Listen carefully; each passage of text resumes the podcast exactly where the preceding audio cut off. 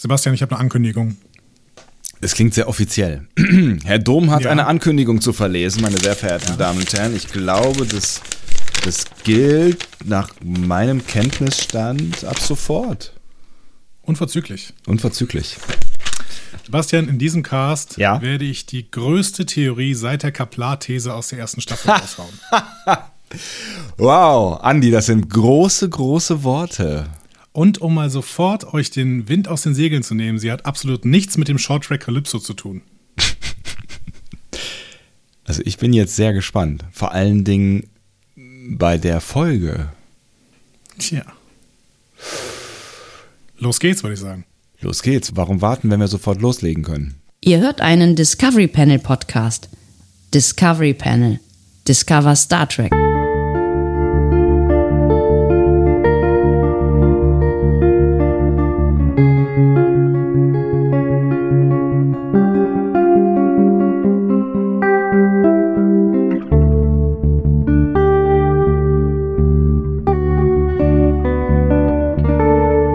Herzlich willkommen, wir öffnen das Discovery Panel passend zur vierten Folge Star Trek Discovery Staffel 3. Sie hört auf den Namen Forget Me Not. Auf dem Panel heute Andreas Dom und Sebastian Sonntag, ähm, der sich jetzt ganz klein fühlt, weil ich keine so große Ankündigungen zu machen habe. Also, Seit ich heute Morgen, wir nehmen auf am 24.10.2020, möchte ich an dieser Stelle sagen, gestern ist, äh, nee, vorgestern, nee, gestern, gestern ist in Deutschland Folge 2 angelaufen. Wir sind jetzt bei Folge 4. Ja. Und seit ich heute Morgen auf diese Theorie gekommen bin, mhm geht bei mir gar nichts mehr. Ich, ich kann ja mit niemandem drüber reden. es ist mir das verboten, mit irgendwem drüber zu reden. Und das heißt, du sitzt seitdem sitzt du auf dem Sofa stumm und starrst die Wand an und hoffst, dass es bald Abend ist, ja? Ich versuche meine innere Mitte zu finden. Das ist gar nicht mehr so einfach. Wirklich. Ich muss damit raus. Ich muss damit dringend raus. Und deswegen, das kommt aber auch leider relativ spät in der Folge, sodass ich, äh, wir müssen auch noch durch die Folge rennen. Mit der, deswegen ist die Folge so kurz. Deswegen seht ihr das gerade. Ne? Ja, genau. Die Folge ist total kurz. 30 Minuten. ist noch nie passiert. Und das Fazit startet bei Minute 10. Ah. ah. Ja gut, ich meine, wir können ja theoretisch auch eigentlich sofort anfangen. Ne? Also äh, wir haben euch ja die Feedback-Problematik hinreichend erklärt. Das heißt, äh, Feedback gibt es keins. Und ansonsten bleibt ja nicht viel zu sagen, außer dass wir äh, mit der, mit der Folge beginnen. Oder äh, übersehe ich irgendwas äh, total?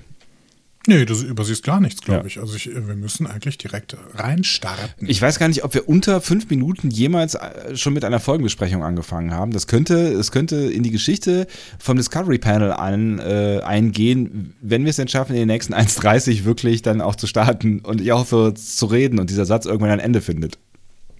Ja, wir können ja auch noch mal für die Leute, die äh, so gerne haben, wenn wir einfach vor der Folge möglichst viel labern, können wir noch mal kurz die Themen durchgehen. Also, Luxemburg, ist das noch ein Thema? Gerade nicht so richtig, ne? Was mit Vikana? Vikana? Hallo? Vikana? Jemand, Vikana, jemand was zu Vikana beizutragen? Ähm, äh, ich bald nicht mehr viel, ehrlich gesagt. das habe ich mir gedacht. So, was noch? Bernd. Bernd haben wir lange nicht mehr. Ja, Bernd. Komm, Bernd irgendwas, irgendwas, irgendwas war auf Twitter. Irgendwas war auf Twitter mit Bernd. Irgendwer hat Bernd gefunden. Also ich habe Bernd seit Jahren nicht mehr gesehen, aber irgendwer hat Bernd gefunden und ein, ein, ein Foto uns äh, getweetet. Erinnerst du dich? Den, den, wilden Bernd, der liegt beim Kühlregal bei äh, Netto. Ach, so war es ja, genau. Bei Netto natürlich. Netto, unser neuer Werbepartner nach Vicana. Das ne- wird noch was. Ja. Die Nettos, die sehen mittlerweile richtig gut aus tatsächlich. Also äh, unser Netto hier äh, auf der Aachener Straße, der wurde umgebaut und das war echt ein Drecksloch. Und ähm, der ist jetzt neu. Entschuldigung, aber ist, man muss die Sachen immer. das ist ein Werbepartner.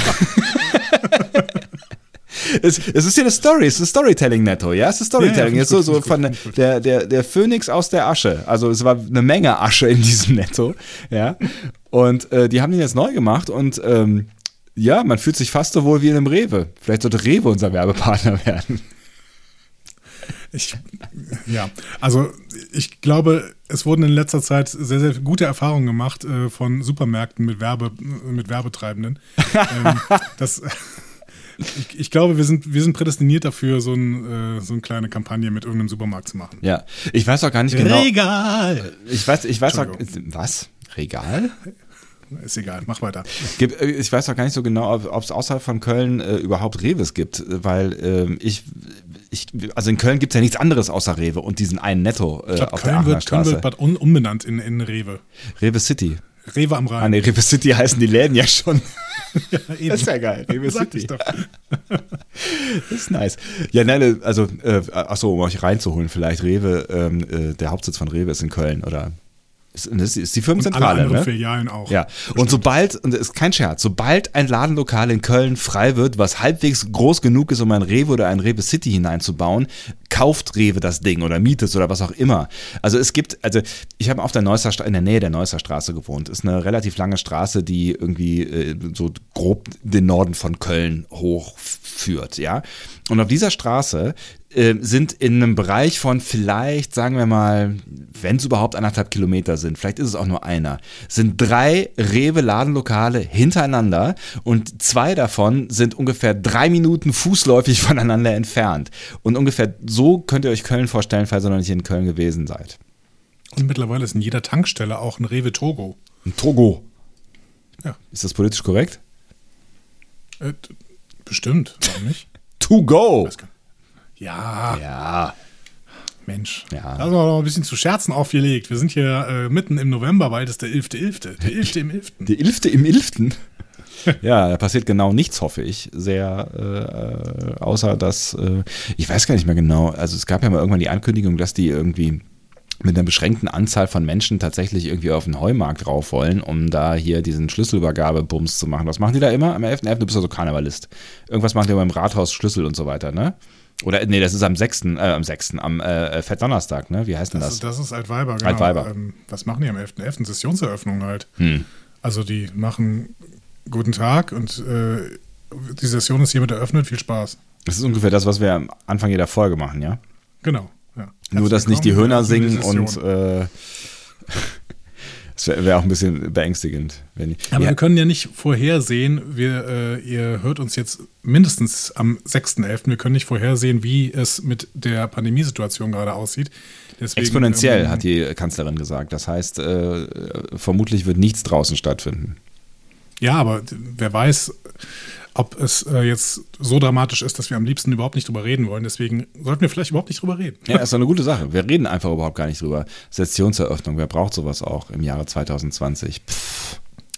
Forget me not, vergiss mal nicht. Oh, das, sind auch, das ist auch eine Blume, oder? So eine blaue, Ja. oder? Glaube ich, ne? Ja, ja. Meinst du, das wird so übersetzt? Ich weiß nicht. Vergiss mal nicht. Könnte man machen auf jeden Fall. Ne? Also ist es denn auch in, in, auf Englisch äh, so, ein, so ein Sprichwort oder sowas in der Richtung? Äh, Forget Me Not ist tatsächlich. Die Blume? Ähm, naja, gut, wenn ich Forget Me Not bei Google eingebe, dann kommt Vergiss mal nicht. Okay. Ja, Forget Me Nots, ähm, genau. So heißen die. Ja. Du weißt, dass wir Myosotis. du, du, du, du hast es drauf angelegt, ne? Und wir haben es tatsächlich verkackt jetzt wieder, ne? Mit, mit fünf Minuten. Wir hätten es schaffen können, innerhalb der ersten fünf Minuten mit der Episodenbesprechung anzufangen. Und jetzt? Ja, aber du bist so ins Kölner Lokalkolorit abgedriftet. das, da wollte ich nicht stoppen. Das Netto, schön. Du hast- Rewe, Du hast Edeka haben wir nicht erwähnt. Du, das, du, bist, du, bist, du ein alter Storyteller. Ja, auf du jeden hast Fall. uns mitgenommen auf die Neusser Straße zu den drei Reves. Ist jetzt keine spannende Story, aber es war zumindest eine Story. Das war eine Story. also ich bin mir noch nicht mal sicher, ob es eine Story war am Ende. So, ich meine, äh, ne, zu einer richtigen Story gehört ja eigentlich auch immer ein Stück weit eine Heldenreise und Schwierigkeiten und all solche Dinge. Ne? Also unüberwindbare Hindernisse oder zumindest überwindbare Hindernisse, also Hindernisse auf jeden Fall. Wie heißt dieser klassische, äh, diese klassische Heldenreise-Theorie? Äh, Mac irgendwas? Klassische Tom? Heldenreise. Beth? Nee, äh, das ist so ein Typ, der die klassische Heldenreise definiert hat. Ähm, ach, wie heißt das denn nochmal? Wie heißt denn der Typ nochmal? Da kann ich jetzt gerade nicht helfen. Ich könnte dir bei, ähm, bei, bei Theater-Dingsbums, ne, hier so Lessing und so weiter, Dramentheorien, könnte ich dir helfen, aber Ich weiß es nicht mehr. Ach man, ich weiß es wirklich nicht mehr. Das ist ärgerlich. Ich hasse es, wenn ich sowas vergesse. Es gibt so eine klassische Theorie der Heldenreise. ja, die gibt's und ich habe, ich habe sie auch schon in einem Buch gelesen und ich weiß es aber nicht. Ich Joseph könnte, Campbell heißt er. So, Ah. bitteschön. Die Grundstruktur äh, der Hero's Journey, die zahlreichen Märchen und Mythen zugrunde liegt. Ja, genau. Joseph Campbell, die Heldenreise. eine Empfehlung von Dr. Dom. Genau, guckt euch das mal an. Es gibt so ganz, äh, gibt so sehr, sehr schöne Übersichten. Ähm, nun kann man im Prinzip in die Bildersuche dieser großen Suchmaschine gehen und dann findet man schon äh, Übersichten über die Heldenreise nach Kempel und kann das dann einfach mal auf seinen Lieblingsfilm drüberlegen. Es passt äh, sehr, sehr häufig. Zumindest, äh, zumindest in Hollywood produzierte. Die sind sehr strikt äh, nach, nach äh, Schema F quasi häufig. Mhm. Ähm, aber konzipiert. auch ja. nicht immer schlecht. Ne? Nee, nee. Also wir, auch jeder, jeder Podcast, den ihr von uns hört, der ist äh, natürlich nach dieser ganz klar strukturierten Heldenreise ähm, verfasst. Das ist, äh, schaut euch das mal an, Frage ihr werdet es sofort wer merken. Ist der Held? Oder die Heldin? Das ist eine große Frage. Also ich vermute mal keiner von uns. Vielleicht sind es die Autoren dieser Folge. Wow, war das eine Überleitung oder was? Ziemlich schlechter, aber ja, stimmt. Frank Elstner Masterclass. Hm? Gibt es die eigentlich noch? Mhm. Nee, schon lange nicht mehr. Schon lange nicht mehr. Ähm, also du willst ja so richtig einsteigen inhaltlich, ja? Dann, ja. dann mach doch mal. Komm, hau rein. Ich wollte gerade einen ganz schlechten Frank Elstner Gag machen, aber das, manchmal muss man sie doch liegen lassen. Ach deswegen. Ich dachte schon, was macht er denn da? Nee, ich Hat er sich seine, runtergeschluckt. Seine, seine ich hoffe, Schuhe zu gehört. oder? Nee, ihr habt das Schlucken gehört, wirklich. Ähm, war wirklich, es war so, die Autoren ja. der Folge sind Alan McElroy, Chris Ah! Immer wenn ich gerade loslegen will, kommt dieser Störenfried. Das kann doch kein Zufall sein. Woher weiß der das? Das stört den Frieden. Das heißt doch Störenfried, oder? Einen wunderschönen guten Tag, liebe Panelisten. Uh, Hier spricht Peter. Bitte verzeiht die minderwertige akustische Qualität dieses Anrufs. Ich bin ein wenig kränklich. Und Barry White. Ich hatte mir leider nicht die Zeit nehmen können, eure neuesten Sendungen zum Thema Discovery Staffel 3 zu verfolgen. Was? Damit hat es natürlich keinen Sinn, euch zu den letzten Sendungen anzurufen. Da ihr euch aber mit dem Empfang von offiziellen Bild- und Tonquellen aus den Vereinigten Staaten als systemtreu geoutet habt, werde ich diese Stelle einfach mal zur allgemeinen Gesellschaftskritik nutzen. Und diese Kritik geht folgendermaßen. Ihr habt mit daran schuld, dass ich mir jetzt hochgiftiges Aluminium um den Kopf wickeln muss. Außerdem habt ihr doch bestimmt das Gegenmittel gegen Chemtrails bekommen. Hoffentlich nicht eingeimpft, damit ihr nicht gechippt werdet. Genauso wie diese systemunkritischen Ärzte, die wollen, dass mein Kind nicht an Masern sterben kann. Lächerlich. Bill Gates hat euch in Form von CBS ja offensichtlich voll in der Hand. Und das Schwenken von alten Reichskriegsflaggen hat überhaupt nichts mit meiner politischen Orientierung zu tun. Das ist rein zufällig. Und was immer ihr da von euch gibt, das ist alles Schwachsinn.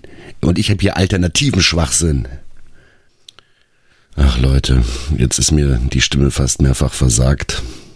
Daher werde ich die Kritik an dieser Stelle beenden.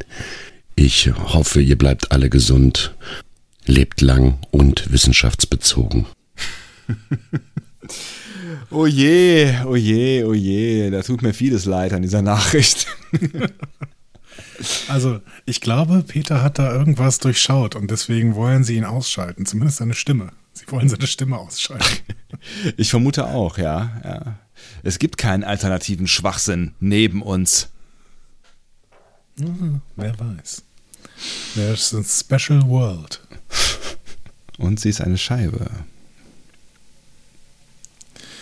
Also Xavier Nadu hat letztens äh, versucht zu beweisen, dass es noch niemals Eis äh, in der Antarktis gab. anhand, anhand irgendeines Modells aus, 17, äh, aus, aus, dem 17. Jahrhundert von einem Typen, der den Globus quasi erfunden hat. So, also der beziehungsweise der Globen verkauft hat. Das ist natürlich schlecht, wenn du eigentlich ähm, das beweisen willst und daran festhalten möchtest, dass die Erde eine Scheibe ist und dann das versuchst mit einem Wissenschaftler, der Globen verkauft. Ähm, Ungünstig. Wie auch immer. Wie auch immer. Ich wusste gar nicht, dass der überhaupt noch irgendwas äh, öffentlichkeitswirksam, also offensichtlich ja auch nicht öffentlichkeitswirksam, weil ich habe es nicht mitbekommen. Also ich gehöre zumindest nicht zu der Öffentlichkeit von Xavier Naidoo, das hätte mich aber auch gewundert. Nee, es gibt so ein paar, ähm, ja, so ein paar äh, Boulevardzeitungen, die immer noch mitschreiben, was er so bei Telegram raushaut. Ich glaube, das ist sein einziges Medium gerade. Ich frage mich immer, woher die ihr Geld haben, die Leute. Die müssen ja irgendwie auch noch leben. Also ich hoffe, also beziehungsweise ich hoffe, also die haben offensichtlich zu viel Geld verdient vorher, sodass sie jetzt sich diesen Lebensstil leisten können. Der war ja schon recht erfolgreich, ne? Also ich könnte mir schon vorstellen, dass der, dass der da, also wenn er irgendwie halbwegs ordentlich gewirtschaftet hat, äh, ein bisschen was zur Seite gelegt hat, ne? Also ich vermute mal, dass seine, seine Community jetzt nicht mehr ausreicht, äh, um ordentlich Platten zu verkaufen. Ich weiß nicht, ob der noch Musik macht, aber ähm, also er, hat sich wahrscheinlich schon irgendwie, würde ich jetzt mal vermuten, für die breite, breitere Masse disqualifiziert, oder? Also man kauft ja jetzt keine, keine CD mehr von Xavier, CD vor allen Dingen, äh, keine Schallplatte mehr von Xavier Naidoo, oder? Kein Tonband mehr von Xavier Naidoo äh, und sagt sowas wie, ja, der Typ hat halt einen Knall, aber die Musik ist trotzdem geil. Ach, weiß ich nicht. Es gibt ja immer wieder die Diskussion, ob man Werk und Autor trennen kann, quasi. Hm? Ja, ich weiß. Auch, Wagner wird auch noch einmal verkauft. ja, stimmt. Er hatte, hatte auch, und danach die, äh, zu den Wagner-Festspielen gehen äh, ja. Äh, Millionen von Leuten. Naja, gut, ich meine, er hatte offensichtlich auch einen Knall, aber ähm, ja, da ist was dran. Ist ein schwieriges Thema. Kevin Spacey, Michael Jackson, all diese, diese Geschichten so. Ja, ja, das ist, das ist, natürlich jetzt auch ein großer Topf, den du gerade aufmachst, wo du alle Leute reinschmeißt. So, ne? es ist auch vielleicht äh, nochmal was anderes, genau. Es ist vielleicht auch nochmal was anderes, ob du bekanntermaßen ähm, andere äh, Menschen sexuell belästigt äh, hast und also das heißt bekannter, also offensichtlich auch erwiesenermaßen oder ob ähm, ähm, ob du halt einen äh, Schaden hast und Unwahrheiten erzählst. Ich meine, Schaden haben und Unwahrheiten erzählen, das verhilft anderen Menschen äh, auf den wichtigsten Posten der Welt. Oder hat sie zumindest nicht daran gehindert? Auch das müsste ja jetzt eigentlich diese Woche hoffentlich erledigt sein, richtig? Ach so, seit, ja. Seit zwei Tagen.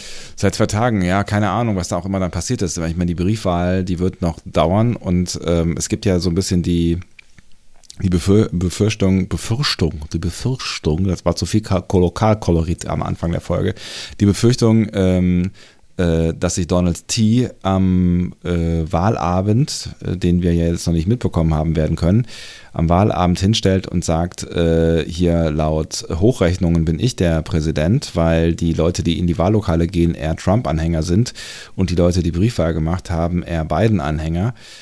Ähm, ja. Und so. abwarten. Aber ja. die, die Menschen, äh, mit, zu denen wir jetzt gerade hier äh, senden, ja. äh, die wissen schon mehr. Und dementsprechend ist das natürlich jetzt ein bisschen Quatsch, dass wir darüber reden. Ich wollte aber gerade äh, erstmal noch gute Besserung sagen. Ja, an, gute äh, Besserung, Peter. Peter. Mann, das klingt ja echt gar nicht mal so gut. So. Ich hoffe, zum Zeitpunkt der Ausstrahlung dieser Folge geht es dir wieder gut und du kannst wieder normal reden. Ja. Ähm, dann ruf doch nochmal an. Aber äh, ich weiß, dass dir Anrufe zurzeit sehr, sehr schwer fallen, weil unser sprachliches Niveau natürlich nochmal immens gestiegen ist zu dieser Staffel hin. Ne? Ich hoffe auch, dass es dir nicht nur gesundheitlich, sondern auch mental besser geht und ähm, solche Nachrichten ähm, nun wirklich nie wieder vorkommen werden. Wir werden sehen. so, die Autoren dieser Folge: Alan McElroy, Chris Silvestri, Anthony Marinville. Ähm, was sagen sie dir? Ach, warum frage ich? Silvestri und Marinville kennen wir, weil sie äh, im letzten Jahr The Red Angel geschrieben haben. Geil. In der zweiten Staffel. Und außerdem den Shorttrack Ephraim and Dot. Mhm. Ähm, und wenn du dich daran erinnerst, das waren ganz spannende Typen. Die haben nämlich vor allen Dingen, die sind vor allen Dingen bei Discovery als Forscher angestellt, beide. Ähm, und äh, die haben vorher eine Sendung gemacht namens Kids mit Köpfchen. Mhm, ich erinnere mich dunkel. Show für ja. Kinder. Mhm. Also Silvestri in Marinville. Ne? Ähm, und äh, Silvestri ist dann ins Fiction-Fach gewechselt, hat äh, für Hannibal gearbeitet und Brian Fuller hat ihn dann mit zu Discovery genommen. Und er wiederum hat dann seinen Kumpel mit zu Discovery geholt. Mhm. So. Eigentlich eine ganz schöne Geschichte. Und Alan McElroy hat bisher nicht mit denen zusammengeschrieben. Äh, der ist nämlich ein relativ erfahrener Schreiber im Horrormilieu, hat mit Halloween 4 angefangen, äh, anschließend beispielsweise Wrong Turn geschrieben, also ähm, nicht mal den schlechtesten Zombie-Film, würde ich sagen. Nie gesehen. Ähm, ja, und dann noch so ein bisschen Quatsch, ne? Also Three, gleich bist du tot oder den Tekken-Film von Uwe Boll, beziehungsweise nicht von Uwe Boll, aber mit Uwe Boll-Qualität. Ähm, hat dann aber bei Discovery schon bei meiner Lieblingsfolge in Oval for Sharon ähm, am Drehbuch mitgearbeitet. Mhm. Und seine erste äh, eigene Folge mit Perpetual Infinity ah. äh, geschrieben. Und in dieser Staffel hat er dann noch eine Story für einen noch kommenden Zweiteiler geschrieben. Hm, ich bin gespannt. Also wer, die, wer, wer, sich mal die ähm, Namen angeguckt hat der Episoden, wird, dem wird aufgefallen sein, dass uns noch ein Zweiteiler erwartet. Und den hat Alan McElroy geschrieben, zumindest. Ähm, wie gesagt, die Story dafür, nicht das Drehbuch. Aber bei anderen Sachen hat er das Drehbuch geschrieben. Also er kann offensichtlich beides, aber muss nicht immer beides gleichzeitig machen. Ja. So. Genau. So, die drei haben äh, hier die Story geschrieben und ähm, verantwortet hat sie als Regisseurin Anna Culpepper. Mhm. Äh, hast du da noch ein Stichwort für? Ich weiß auf jeden Fall, dass wir diesen Namen schon mehrfach äh, diskutiert haben, aber äh, du kennst mein Hören. Die macht in jeder Staffel eine Episode. Also in der ersten hat sie Vaulting Ambition gemacht, ähm, dann in der zweiten The Red Angel, die dann eben auch geschrieben worden ist von äh, äh, Silvestri, Silvestri und Marinville. Ähm, und jetzt diese hier. Aber ähm, bekannter geworden ist sie eigentlich dadurch, dass sie die ähm, drei Pilot-Episoden bei Picard gemacht hat. Ach ja, richtig, deswegen haben wir gesprochen über sie, ja. Und ist eigentlich schon recht bekannt, weil sie seit 2002 schon als Regisseurin arbeitet und auch ein paar Kinofilme sogar gemacht hat. Ne? So Romant Romantic Comedies vor allen Dingen. Genau. Ja, das ist das Team hinter dieser Folge. Und ähm, sie toben sich aus, würde ich sagen. schon mal, mal wieder große Andeutungen zu machen. Was kann er besser als das? Ich glaube nichts. Sollen wir reingehen? Ich bitte darum. Also ich habe ähm, nicht so eine große Ankündigung oder keine großen Theorien, aber ich habe massiv Bock. Und ähm, wenn du nicht das Cold Open gemacht hättest, hätte ich im Cold Open sowas gesagt wie, ich glaube, ich lehne mich heute nicht so weit aus dem Fenster, wenn ich vermute, dass diese Folge dir, Andreas Dom, gut gefallen haben könnte. Und bin sehr gespannt und bin sehr gespannt, ob diese meine Theorie, die lange nicht so spektakulär ist wie deine, nehme ich jetzt mal an, ähm, am Ende in Erfüllung gehen wird. Aber das hört ihr am Ende dieser Folge. Genau, das heißt, ihr könnt jetzt über die Kapitelmarken einfach dahin springen, wenn ihr möchtet. Wenn ihr möchtet, ja. Wir, wir, wir haben, wir haben äh, wieder Kritik, äh, wie ist das wieder? Wir haben nach langer Zeit, nach langer, langer, langer Zeit tatsächlich jemanden, der sich neu zu uns verirrt hat und irritiert war darüber, dass wir am Anfang dreiviertel, eine Dreiviertelstunde lang über Bullshit äh, labern. Und schon nach zehn Minuten war er, glaube ich, genervt. Ich kann das voll verstehen. Ich Ja, ich auch, verstehen. total. Vor allen Dingen, wenn du irgendwie keinen Plan hast, was da passiert und denkst, jetzt höre ich mir mal eben schnell so eine Episodenbesprechung an und dann, dann das. Genau. Und deswegen Kapitelmarken, Kapitelmarken, Kapitelmarken. Das ist ja auch meine Kritik. Meine große Kritik gegenüber Spotify geht ja eigentlich nicht gegen Spotify. Mein Gott, das ist ein Geschäftsmodell, was ich durchaus verstehen kann. Und sie sorgen ja auch für Reichweite von Podcasts. Und ähm, die Exclusives sind ein bisschen doof, aber stören uns ja auch nicht wirklich. Was wirklich meine Kritik an Spotify ist, dass der Player kacke ist. Leute, führt doch einfach mal Kapitelmarken ein. Das wäre doch wesentlich besser. Und es ist echt nicht so schwierig. Und man könnte es in die, in die, in die existierende GUI noch irgendwie mit reinbrezeln. Also die haben ja so einen Informationsschirm, wo du drauf wechseln kannst, wo einfach auch meistens gar nicht mehr so viel draufsteht. Da jetzt noch eben schnell die Kapitelmarken anzuzeigen, kann echt nicht so schwierig sein. Oder weil sie ja sowieso die, ähm, die, äh, den Feed einmal abgreifen und das dann in ihr System übertragen, könnten sie auch einfach sagen, okay, bei jeder Kapitelmarke, dann machen wir einen neuen Track draus. Geht auch. Whatever. Ja, alles ist möglich. Also, hört unsere Vorschläge, liebes Team von Spotify, und macht mal was draus. Ähm, ich gehe mal ins Previously On rein. Ja, Ne, Wir sehen äh, Detmers und Stamets Wunden, sie werden thematisiert. Ich habe mich schon da gefreut. Ja. Äh, Und ich, die sie ich habe, ich habe, ich habe, ich habe die ganze, ganze Zeit gespürt äh, während dieser, äh, während dieser Episode. Auch an, ne, da als, als allererstes. habe ich mir gedacht, dass du da, da an mich denkst. Ja. Das ist doch schön. Ja. Ähm, und wir sehen dann auch Burnaps Ankunft, die Nachricht von Senatol und Adiras Geschichte. Zumindest die aus der letzten Folge. Ja. Und dann fängt die zweite Szene schon mit einer Überraschung an, nämlich Culber darf beginnen. Schön, Hat er, ne? glaube ich, bis jetzt auch noch nie gemacht. Nee, glaube ich auch nicht. Es ist, es ist ja eh ne, eine äh, ziemlich intensive Kalber-Folge, aber auch der, dieser Anfang hat mich schon sehr gefreut.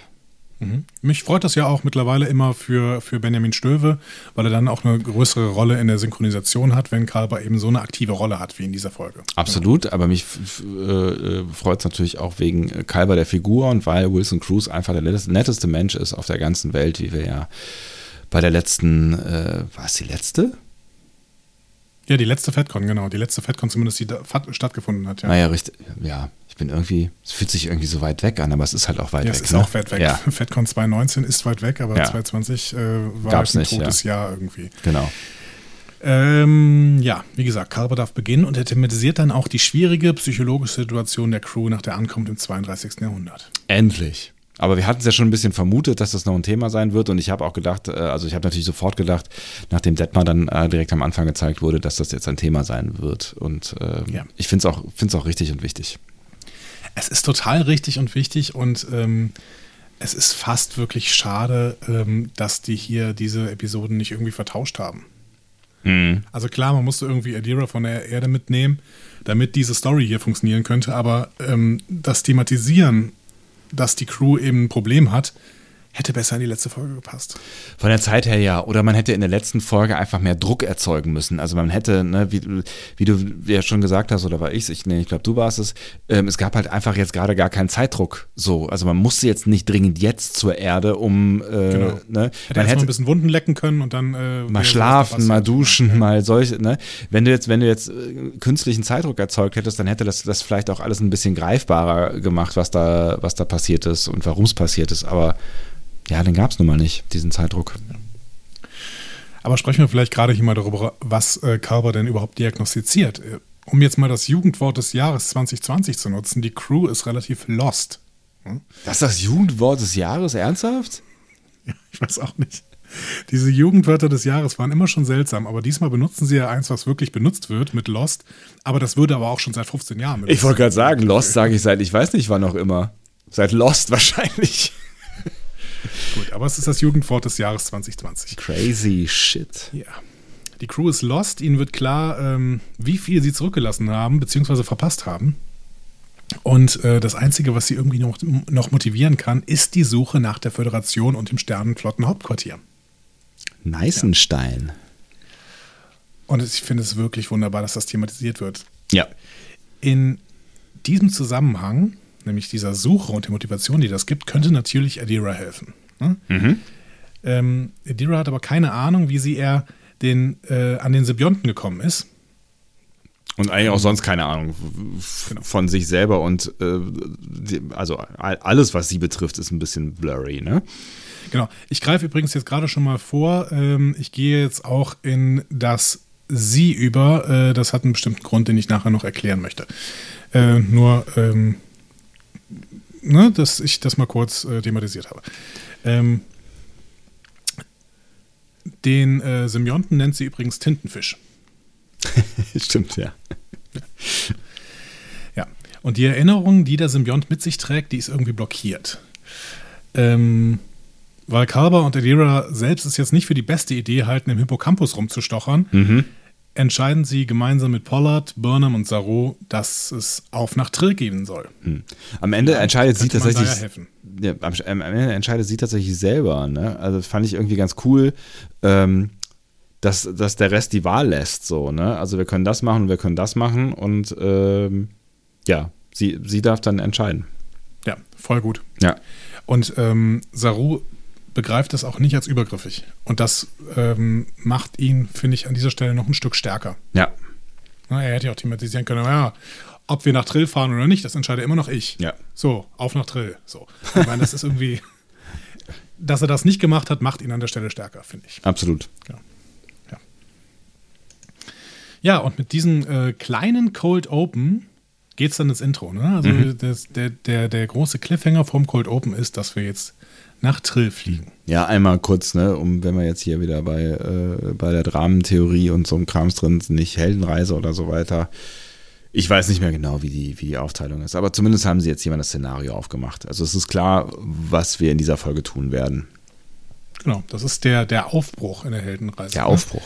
Ja. Der Aufbruch, wobei äh, der Aufbruch eigentlich in der gewohnten Welt stattfindet. Und ähm, diese gewohnte Welt gibt es natürlich nicht so richtig. Ähm, ne? Nee, Aber das ist die, das, das ist die einzige dann Die erste gewohnte. Schwelle in Richtung, Richtung unbekannte Welt, Ja. laut der Dramentheorie. Es ist, es ist das einzige Bekannte, was sie jetzt zurzeit haben. So, also insofern, fair enough. Ja, genau. Äh, Im Intro fehlt übrigens David Jella. Ist mir aufgefallen. Ist mir gar nicht aufgefallen, aber ähm, hat ja offensichtlich Gründe. Wer im Intro sowieso fehlt, aber auch in dieser Episode tatsächlich erneut fehlt, ist Dick Notaro. Ja, das ist mir tatsächlich aufgefallen. Und das finde ich ehrlich gesagt ein bisschen schade. Ich würde es jetzt vielleicht am ehesten bei der bei der Crew-Szene in Sarus Quartier, beziehungsweise im Ready Room, äh, thematisieren, aber man könnte es auch jetzt ansprechen. Wenn du doch eine solche Figur hast, ne, Mhm. ähm, dann ist es doch total unglücklich, mit der irgendwelche Verträge zu machen, dass die wirklich nur in zwei, drei Folgen vorkommen kann. Ja, du weißt natürlich nicht, was die äußeren, äußeren Umstände sind. Ne? Vielleicht hat sie ja selber irgendwie gesagt, so Leute, ich mache das total gerne, weil ich habe Bock drauf, ähm, aber ich schaff's nicht mehr, als irgendwie in drei Folgen aufzutauchen und mehr kriegt er von mir nicht. So, ich muss so viel anderen Shit machen. Ähm, und dann, dann überlegst du dir vielleicht als äh, Writers Room, wann du sie dann auch wirklich einsetzen willst. Und vielleicht haben sie Orte, an denen es sinnvoller ist. Ehrlich gesagt hätte ich dann verzichtet. Also dann hätte ich gesagt, okay, dann nicht. Weil du kannst kein Crewmitglied einfach immer wieder mal für ein paar Folgen verschwinden lassen. Das finde ich nicht cool. Also unabhängig davon, dass, dass ähm, mir natürlich Reno so ein bisschen fehlt, weil sie wirklich ein toller, toller Charakter ist, ähm, finde ich das einfach grundsätzlich nicht cool, wenn ein Crewmitglied einfach mal für ein paar Folgen verschwindet und dann plötzlich wieder da ist. Vor allen Dingen so ein elementares Crewmitglied, die ja offensichtlich äh, sich anschickte, Chefingenieurin zu werden.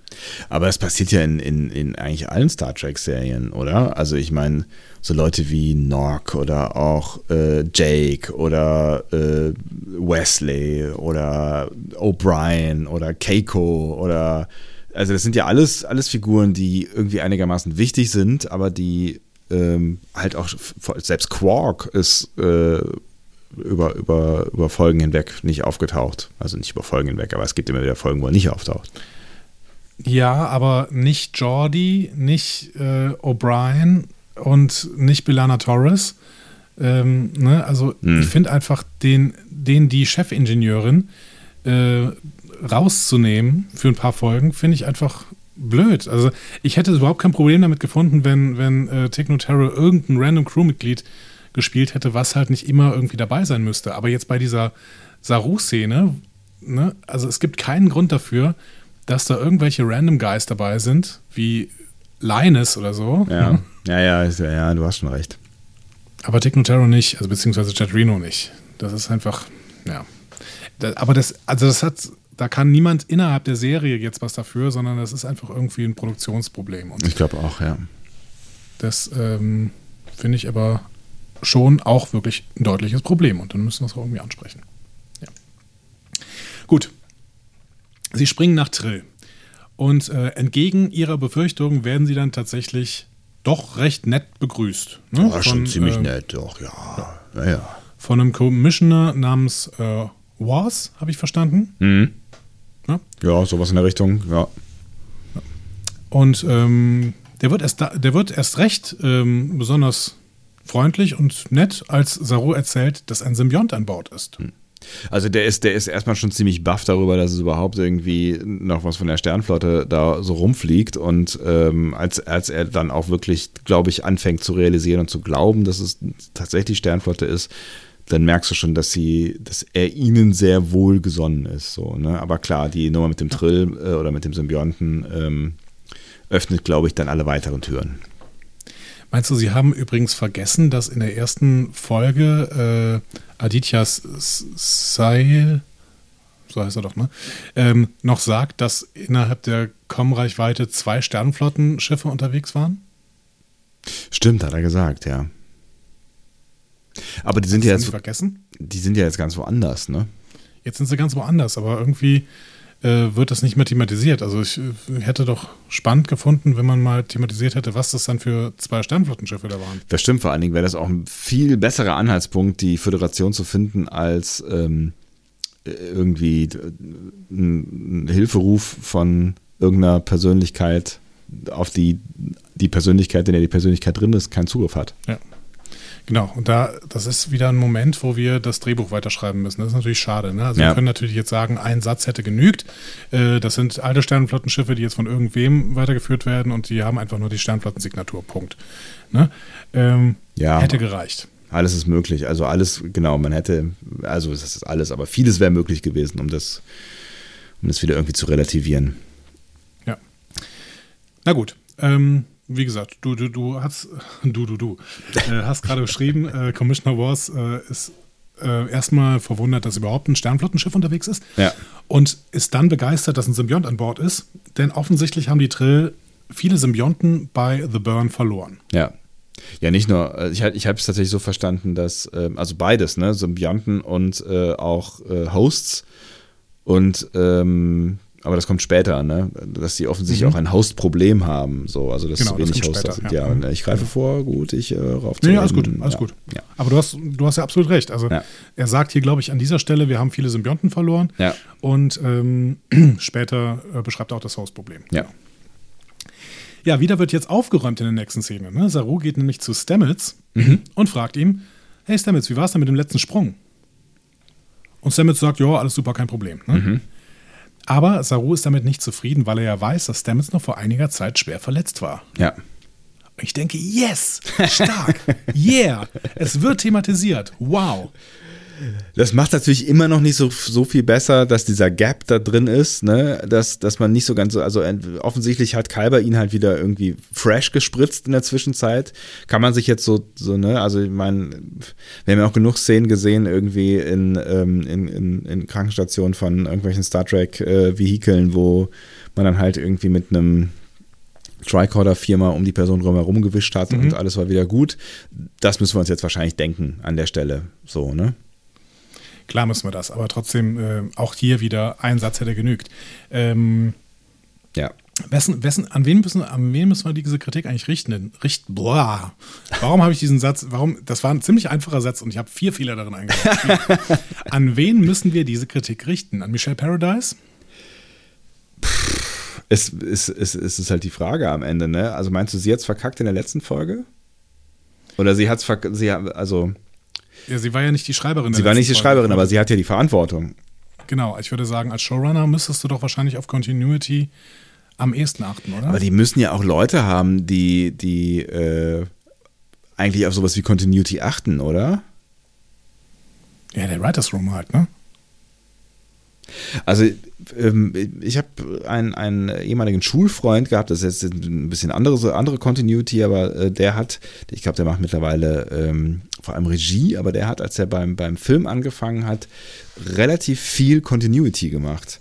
Das heißt, er hat an Sets dafür gesorgt, dass die Sachen wieder so aussahen, wie sie ausgesehen haben in der letzten Szene, dass äh, die Leute wieder genauso ausgesehen haben, dass Zigarettenstummeln ähnlich lang sind, äh, dass Gläser ähnlich voll sind und all solche Dinge. Also, wenn es jemanden gibt am Set, der für solche Sachen zuständig ist, dann muss es doch auch irgendwie jemanden geben, der für solche Sachen im, im Buch zuständig ist, oder? Ja, beziehungsweise, ja, genau. Also ich würde, ich fände es mal spannend, was dessen Jobbeschreibung denn mal war. Also vielleicht kannst du den nicht mal dazu bringen, dass wir ganz kurz mit dem sprechen können vor der nächsten Folge? I don't know, ob der da Bock drauf hat. Ähm, ich kann ihn mal fragen. Ja, wäre doch mal eine tolle Idee irgendwie. Dass er mal kurz erklärt, was die Jobbeschreibung von ihm ist und ob er dann auch, ja, so ein bisschen Einblick irgendwie in die Drehbücher der Folgen hatte, um da dann auch drauf zu achten. Also klar der Einblick in die Drehbücher, weil in den Drehbüchern natürlich drin steht, äh, hier äh, Barszene Teil 2, keine Ahnung, äh, es stehen immer noch zwei Dingsbums auf dem Tisch und so, Ja. also ne, klar. Ne?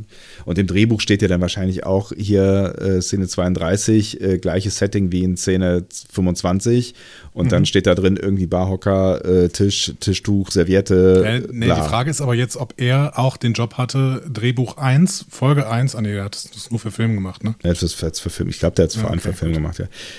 Ja, aber trotzdem ist ja die Frage, ob du, ne, du kannst ja auch in, in einem Film kannst du ja in so ein, so ein äh, Schlamassel reingeraten, wenn du halt irgend, irgendwas thematisierst, was dann vielleicht für 20 Minuten nicht mehr Thema ist und du greifst es hinterher wieder auf und vergisst halt irgendein Detail. Ja. Ja, schwierig. Ja. Aber offensichtlich, ich meine, offensichtlich haben sie es ja nicht vergessen, sondern sie hatten irgendein Problem damit oder haben es irgendwie nicht unterbekommen in Folge Nummer drei ähm, und waren sich ja offensichtlich dessen bewusst, weil sonst würden sie damit jetzt nicht aufräumen. So. Ja, vielleicht war es ja auch, ist ja auch ein Schnittopfer gewesen, die Szenen. Ja, alles Aber möglich. Dann, ja. muss ich, dann muss ich halt irgendwie darauf achten, dass im Final Cut nicht irgendwelche Inkonsistenten äh, Inkonsistenzen, nennt man das so? Ja, stimmt, kann man so. entstehen. Und vielleicht ist das dann wieder, wieder der Job von Michelle Paradise. Ich weiß es nicht genau.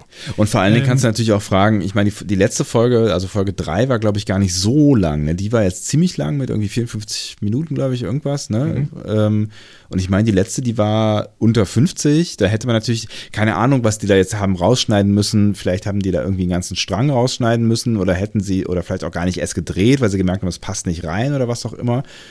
Aber ich meine, drei Minuten mehr oder zwei und man hätte es erklärt, meiner Meinung nach. Vielleicht auch in einer. Ist auf jeden Fall sehr, sehr unklar, warum das nicht passiert ist. Ja. Jetzt wird's geklärt und das finde ich wirklich toll. Vor allen Dingen macht es nochmal einen Aspekt von Saru als Captain auf, der wirklich großartig ist. Ne? Er kümmert sich, ja. Und er kriegt auch mit, äh, was um ihn herum passiert, so, ja. Ja, und er vergisst sowas nicht, genau. Und das ist ja, das Ähm. ist ja auf, auf mehreren Ebenen super. Nicht nur, weil, ähm, weil, weil äh, Stamets halt so beschissen dran war in der äh, Folge, der, also in der vorletzten Folge, ne? ähm, sondern auch wegen dem, worüber wir ja in der, unserer letzten Folge schon gesprochen haben, nämlich, dass ja irgendwann mal das mit dem Springen nicht so geil war für ihn, so, ne? Genau. Und das hat thematisiert er damit ja auch wieder, ne? Genau, das Ja. hat Saru nicht vergessen. So, Ja. Und das ist von, weiß nicht, von der ersten Staffel eigentlich, ne? Ja. als, als äh, Stamets da zusammengebrochen ist, glaube ich, in, nee, ich glaube, bei Context is for Kings hat das zum ersten Mal gemacht, aber der ist auf jeden Fall, glaube ich, auch in der ersten Staffel zusammengebrochen. Es ist die letzte Folge gewesen. Es ist die letzte Folge gewesen, bevor sie ins Mirror Universe äh, sind. Da stand, da gab es ja diese Stimmt. Szene, wo Lorca Into the mit Forest I Go. Dankeschön.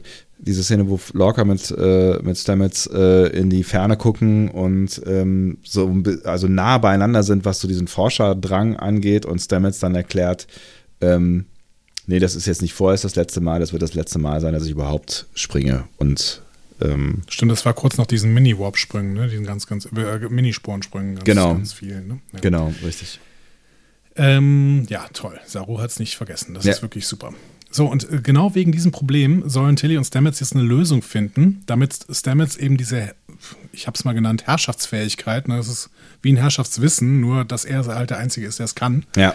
ähm, dass er die verliert, ne, dass es irgendwie auch anders geht. Und Tilly hat tatsächlich auch eine Idee, Mhm. nämlich eine Lösung mit dunkler Materie. Uh, ist immer gut. Dark Matter. Sie hat ja, sie hat ja die Erinnerung, ne, die dunkle Materie wurde ähm, von der Discovery eingefangen, als man versucht hat, Terralysium zu äh, retten, ne, weil die dunkle Materie ja fast auf Terralysium gefallen wäre. Und äh, da hat Tilly so ein paar Experimente mitgemacht und da wurden auch die Jacep quasi in Tilly versetzt. Ne? Wir erinnern uns mit May Ja.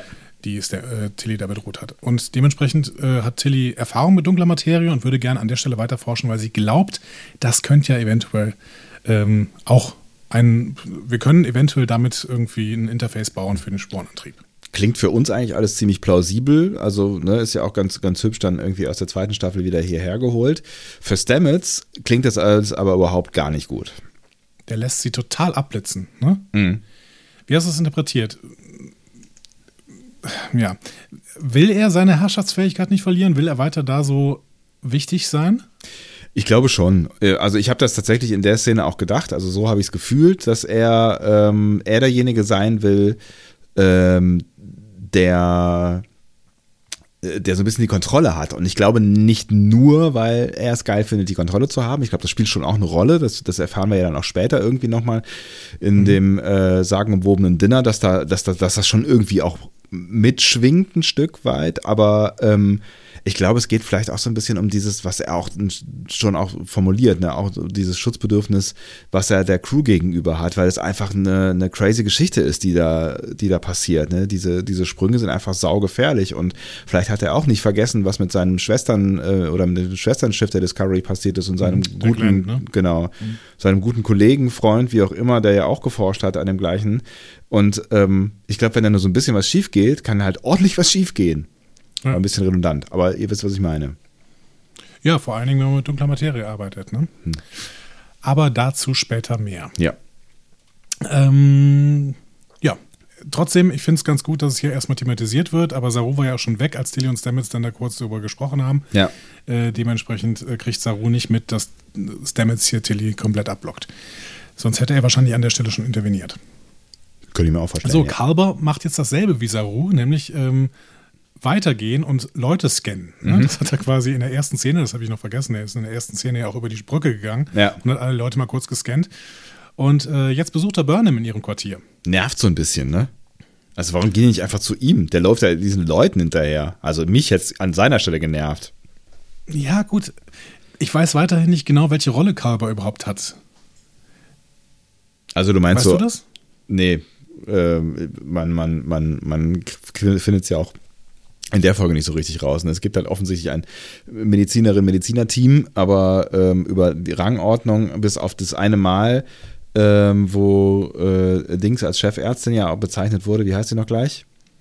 Pollard. Pollard als Chefärztin ja schon mal bezeichnet wurde, gibt es ja keinerlei Anhaltspunkte irgendwie, oder? Ja. Ich würde gerade sagen, dass Carver einfach ein Arzt ist. Ja. Ähm, ja, und dementsprechend, vielleicht äh, hat Dr. Pollard gerade wirklich die Krankenstation und offensichtlich ist da ein bisschen Entspannung eingetreten und dementsprechend kann Carver dann auch mal einen Crew-Scan machen und Ja. äh, muss dabei nicht die Leute irgendwie zur Krankenstation rufen. Na gut, von mir aus. Burnham ist wiederum jetzt ganz anders wieder. Ne? Die ist Ja. ganz woanders unterwegs. Die ist wirklich die neue Burnham. Ja. Und das merkt die auch Kalber, ne? Genau, die hat Erinnerungsstücke im Quartier stehen, Ja. hat immer so ein leichtes Lächeln auf den Lippen und so weiter, ist völlig äh, unbeschwert. Ne? Das ist wirklich, glaube ich, das beste Wort, das man sagen kann. Ja. Die wirkt unbeschwert. Also viel, viel unbeschwerter als diese sorgenzerfressene Burnham äh, aus den ersten beiden Staffeln. Das ist schon ziemlich krass, wie, wie hier der, ähm, die Änderung auch gespielt wird von Sonequa Martin Green. Das Ja. finde ich wirklich, wirklich toll. Ja. Ja, ähm, ich, bin, ich bin sehr, sehr gespannt. Wir haben ja noch kein Feedback äh, zu Folge 3 gelesen, lesen können, weil sie ja noch keiner gesehen hat. Ja. Ich bin sehr, sehr gespannt, was, ähm, wie ihr da draußen drauf reagiert. Gerade die Leute, die ähm, eben so immer Cryham gesagt haben und sowas, ne, die immer davon geredet haben, dass ähm, Sonico Martin Green da wirklich viel zu viel Emotionen reinpackt, ähm, wie ihr den Wechsel von ihr, äh, beziehungsweise das, was sie hier spielt, beurteilt. Ne, Das ist Da bin ich auch finde gespannt. Wirklich, wirklich spannend. Ja. Ähm, Carver will, dass Burnham Adira nach Trill begleitet. Mhm. Warum? Weil Burnham etwas Ähnliches durchgemacht hat wie Adira, alles hinter sich gelassen. Und ähm, ja. Ja, Burnham sagt angefangen. nicht völlig zu Unrecht, äh, so hast du ja schon auch ein Stück weit, ne? Also, Genau. ich Carver ist eigentlich der klassische Typ, der genau das auch schon gemacht hat. Ne? Ja. Also da irgendwie im Sporennetzwerk rumgehangen hat und dann quasi neu geboren wurde, beziehungsweise ausgetauscht wurde. ja, er ist tot quasi, ne? Also, Ja, ja. genau. Ähm, aber Carver hat ein Argument. Burnham hätte nämlich noch etwas Besonderes. Und das erläutert er uns jetzt. Mhm. Er sagt, posttraumatische Belastungsstörungen können vergehen und dann würden sich eventuell die Träger weiterentwickeln. Und er sieht Burnham in genau diesem Prozess. Mhm. Und Adira ebenfalls, nur Burnham ist weiter. ne? Mhm. Und ähm, witzigerweise bestätigt Burnham das dann auch. Mhm. Und sagt dann ja, und daran liegt es auch, dass ich hier Probleme habe, mich wieder an die Crew anzunähern, dass ich mich irgendwie hier noch nicht so richtig heimisch fühle. Ja. finde ich eine sehr, sehr schöne Diagnose von Kalber und auch wieder eine neue Facette von Michael, dass sie wirklich ähm, mit einer Leichtigkeit trotzdem Probleme besprechen kann. Ne?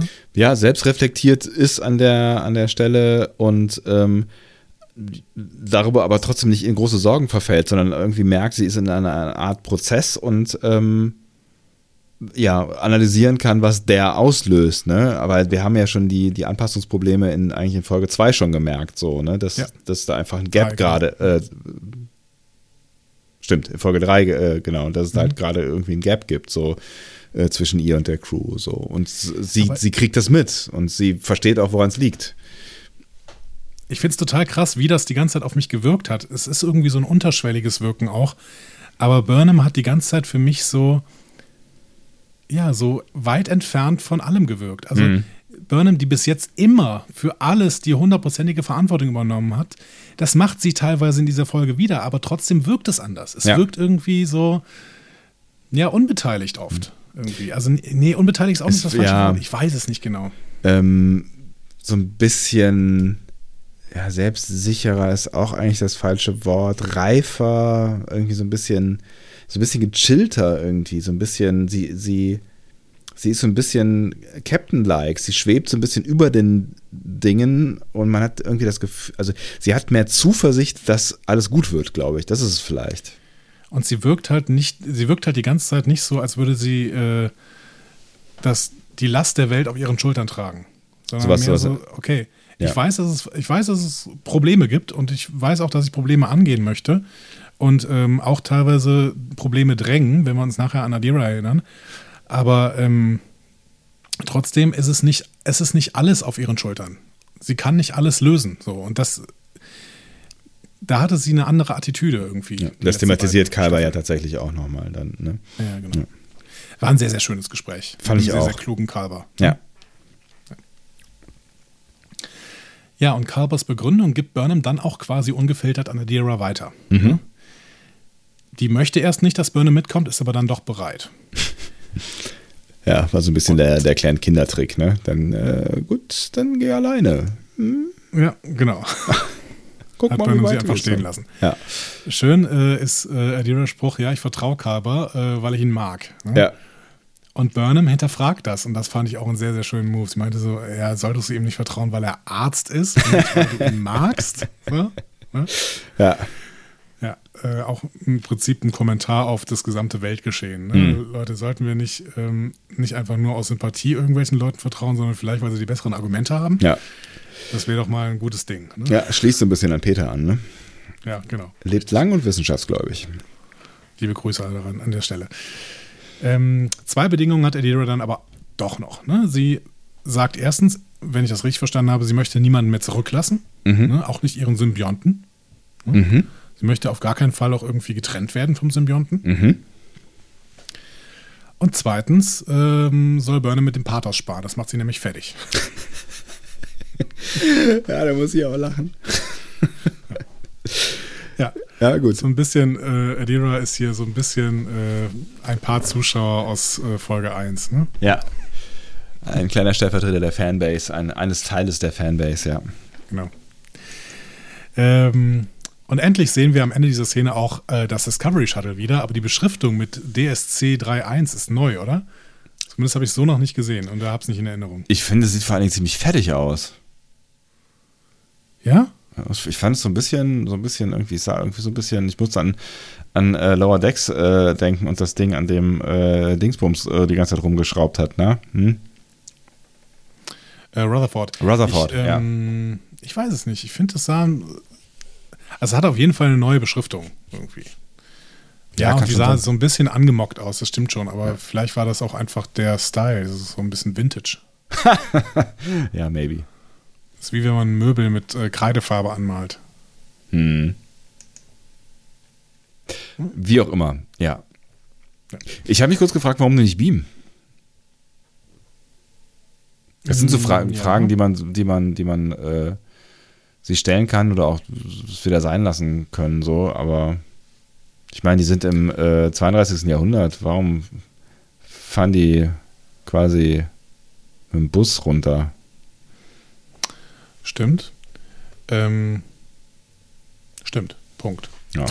Whatever. Also wa wahrscheinlich, weil sie einfach diesen Landeplatz brauchten. Ne? Und ähm, das musste für die Story herhalten, aber du hast schon recht. Ne? Also das Shuttle ist einfach eigentlich unnötig äh, an dieser Stelle. Ich, ich hätte jetzt gerade fast gesagt, ja, weil vielleicht, vielleicht gibt es diese Beam-Technologie auf den Planeten nicht mehr. Das ist also das Gegenstück zum Beam, äh, äh, zum Pad auf der Discovery. Auf der anderen Seite braucht man das ja in den meisten Fällen überhaupt nicht auf Ja, dem Planeten. das, ja, das ist auch ja eh eins der großen unklaren äh, Geschichten in Discovery. Wann muss man sich auf so ein Ding drauf, auf den Discovery in Star Trek, wann muss man sich auf so ein Ding draufstellen und wann nicht? Ja, Ja. ja. Aber du hast schon recht, ne? Wahrscheinlich hätten sie besser beamen können. Ja. whatever, egal. So, äh, wir bleiben aber vorher noch auf, auf der Discovery. Äh, Kalber leistet seinen medizinischen Bericht bei Saru. Ne? Wir hatten ja gesehen, er lief von Person zu Person und hat sie mit so einem medizinischen Tricorder gescannt. Und er sagt dann auch, ja, alle Crew- Crewmitglieder sind gesund, aber mehr so körperlich. Ne? Die Stresslevel sind überhaupt nicht in Ordnung. Übrigens auch nicht bei Saru selbst. Ja, Und der überlegt aber jetzt, wie er seiner Crew helfen kann. Hm? Sagt dann erst so, ja, wie wäre es denn mit so einem Fokus auf Dienst und Routinen? Das ist doch eigentlich was, was immer hilft in solchen Situationen. Ähm, und Kalber sagt, ja, sonst ist das sehr hilfreich. aber wir befinden uns halt hier in einer Sondersituation. Er beschreibt da auch nochmal dieses, ähm, was ich in den letzten Folgen immer wieder genannt habe, existenzialistisches Gefühl. Ne? Mhm. Also so ein, dieses Gefühl, ja, der, dass, es keine dass es keine Bedeutung hat, ja. wenn die Discovery einfach weg wäre. Und, und damit auch äh, halt alle, also man selbst hat einfach keine Bedeutung mehr. Ne? Man hat ja keine Funktion, genau. keine Rolle, keinen Platz, äh, solche, solche Sachen. Ne? Genau. Und das ist natürlich ein Problem. Kalber schlägt aber auch einen Ausweg daraus vor, ne? weil er jetzt hier im Konstruktivmodus ist. Mhm. Er sagt, Verbindungen schaffen. Irgendwie. Du musst Connections. Ne? Also ja. irgendwie, wenn nicht innerhalb der Crew, dann vielleicht in, innerhalb dieser Welt, aber vielleicht auch erst mehr innerhalb der Crew. Ne? Mhm. Ne? Und Saru nimmt das so mit. Er sagt, ja, das äh, klingt erstmal nach einem guten Plan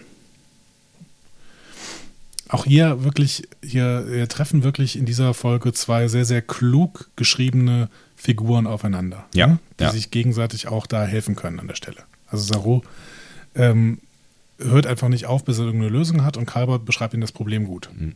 Ja, und auch auf Augenhöhe. Ne? Also das ist jetzt nicht ja. irgendwie, das, da ist jetzt kein kein, kein großer Gap. Also Saru kann da auch irgendwie Fragen stellen, ohne dass er seine Rolle verliert. Und äh, mhm. ne, Kalber kann ihm, ohne dass er ihm zu nahe tritt, seine, sein Gefühl oder seine professionelle Meinung äh, mitgeben. Finde ich auch schön, ja. Ihr merkt, wir hören einfach nicht auf, über Saru als Captain zu schwärmen. es funktioniert tatsächlich viel, viel besser, als ich mir das jemals hätte vorstellen können. Ja, ich hätte auch nicht gedacht, dass es ja. so gut funktioniert tatsächlich. Ja. ja. Ich meine, du warst ja immer schon ein bisschen mehr Saru-Fan als ich, glaube ich, aber ähm, ich, ich finde auch, dass, dass so wie sie ihn jetzt hier schreiben, dieser neue Saru, ähm, und es ist ja nochmal ein neuer Saru, also wir hatten ja schon einen neuen Saru im, mhm, Mitte Staffel 2 ja. quasi, ne? Ähm, und ich, ich finde diese, diese Facetten, die er jetzt alle zeigt, finde ich also vor allen Dingen auch plausibel geschrieben. So, es ist ja nicht so, mhm. als würden sie ihm irgendwas so überstülpen, sondern es, es funktioniert irgendwie alles organisch und gut. Ja. Ja, ich hatte in der, ersten, in der zweiten Staffel ja auch immer noch gedacht, vielleicht braucht Saru trotzdem wieder einen neuen Captain und vielleicht finden sie den in der Zukunft oder sowas. Mhm. Aber jetzt gerade bin ich echt der Meinung, der macht das so gut. Ähm, ich kann mir überhaupt nicht vorstellen, wie es jetzt wäre, noch einen anderen Captain zu haben, zu dem er dann wieder zudienen müsste. Mhm. Und er ist halt auch, das ist vielleicht auch gar nicht so doof gewesen, dieser Move. Ne? Er ist halt jetzt auch nicht so, so die, er ist kein Pike, er ist kein Picard, so, er ist kein Lorca, er ist nicht so, ein, so, eine, so eine krass charismatische Megafigur. So. Also, ja, das thematisiert er ja selber auch, ne? Genau. Dass er kein Pike ist an der Stelle. Stimmt. Ähm, so, aber auch, auch so aus Writing-Sicht, ne, ist es natürlich irgendwie ganz, ganz praktisch, ähm, weil sie ja, glaube ich, zumindest in den letzten zwei Folgen, ähm, auch so ein bisschen mehr die Crew mit in den Vordergrund stellen wollen. Also das ist ja. das, dieses Wir. Und ich finde, dieses Wir kannst du halt viel einfacher erzeugen, wenn du schon eine starke, gute Führungsperson hast, die aber jetzt nicht alle mit ihrem Charisma komplett äh, einnimmt und weglullt, so und wo, wo die Aufmerksamkeit einfach nicht mehr für den Rest da ist. So, ne? Genau. Um hier vielleicht einen Punkt aus dem Fazit vorwegzuziehen, auf jeden Fall sehen wir an dieser Folge, dass sich Discovery ein Stück weit mehr zur äh, Ensemble-Serie entwickelt. Mhm, ne? Glaube ich auch. Sonst wäre in der ersten Staffel, glaube ich, oder auch in der, ja, in der ersten Staffel auf jeden Fall, wäre eine Szene wie dieses Essen ohne Michael nicht möglich gewesen. Ja. Bin ich fest und überzeugt. Auf der anderen Seite ist es natürlich schon auch bemerkenswert, dass, ähm, dass Michael sich jetzt da, also Michael da reingezeckt wurde quasi in, ähm, in, diese, in den zweiten Hauptstrang. Ne? Das hätte natürlich auch genauso gut Kyber machen können, ähm, vielleicht möglicherweise, aber dann hätte es, dann hätte Michael halt keine Funktion gehabt in dieser, ja. äh, in dieser Folge. Also es war schon klar irgendwie, dass sie irgendwas machen muss. Aber ich finde es auch okay, weil ich meine, auch die ersten beiden Staffeln waren ja so ein bisschen anders angelegt, vor allen Dingen die erste. Also da gab es ja im Prinzip ja auch echt nur eine Handvoll handelnder Figuren so und so mhm, war es halt genau. geschrieben. Punkt. Ja. Ja, so, Burnham und äh, Adira kommen auf jeden Fall jetzt auf Trill an. Ne? Ein wunderschöner Planet mit fliegenden Fischen und parkähnlichen Anlagen kenne ich sonst nur von zu Hause. Sie werden von ja. dem Commissioner, den sie auch schon äh, auf der Discovery als Holo-Figur gesehen hatten, mhm. ähm, und dem spirituellen Leiter und der weltlichen Führerin begrüßt. So, so. Alle sehr freundlich. Ja. ja. Das ändert sich allerdings in dem Moment, wo den Trill klar wird, dass Adira menschlich ist. Ups. Ähm, so, und an dieser Stelle mal kurz eingehakt. Adira nutzt nämlich hier die Selbstbezeichnung äh, als Selbstbezeichnung das She. Ja. Ne? Und ähm, wir wissen jetzt leider zum Zeitpunkt der Aufnahme noch nicht, wie die deutsche Übersetzung das macht. Ich würde aber deswegen äh, in der Bezeichnung von Adira auch zum Sie übergehen. Mhm. weil Selbstbezeichnungen sind halt der Maßstab. Ne? Da müssen wir jetzt nicht irgendwie ein zwangsweise ein Sie, er draus machen, wenn sie sich selbst mit Sie bezeichnet an dieser Stelle. Die Genau. Schauspielerin übrigens, äh, beziehungsweise, äh, ja, man sagt, sagt man die Schauspielerin, das ist jetzt schon wieder schwierig. Ähm, die schauspielende Person äh, würde ähm, they sagen Mhm. als Selbstbezeichnung, aber offensichtlich ist das hier in der Serie anders gelöst. Das heißt, wir können hier zum äh, einfacheren Sie übergehen.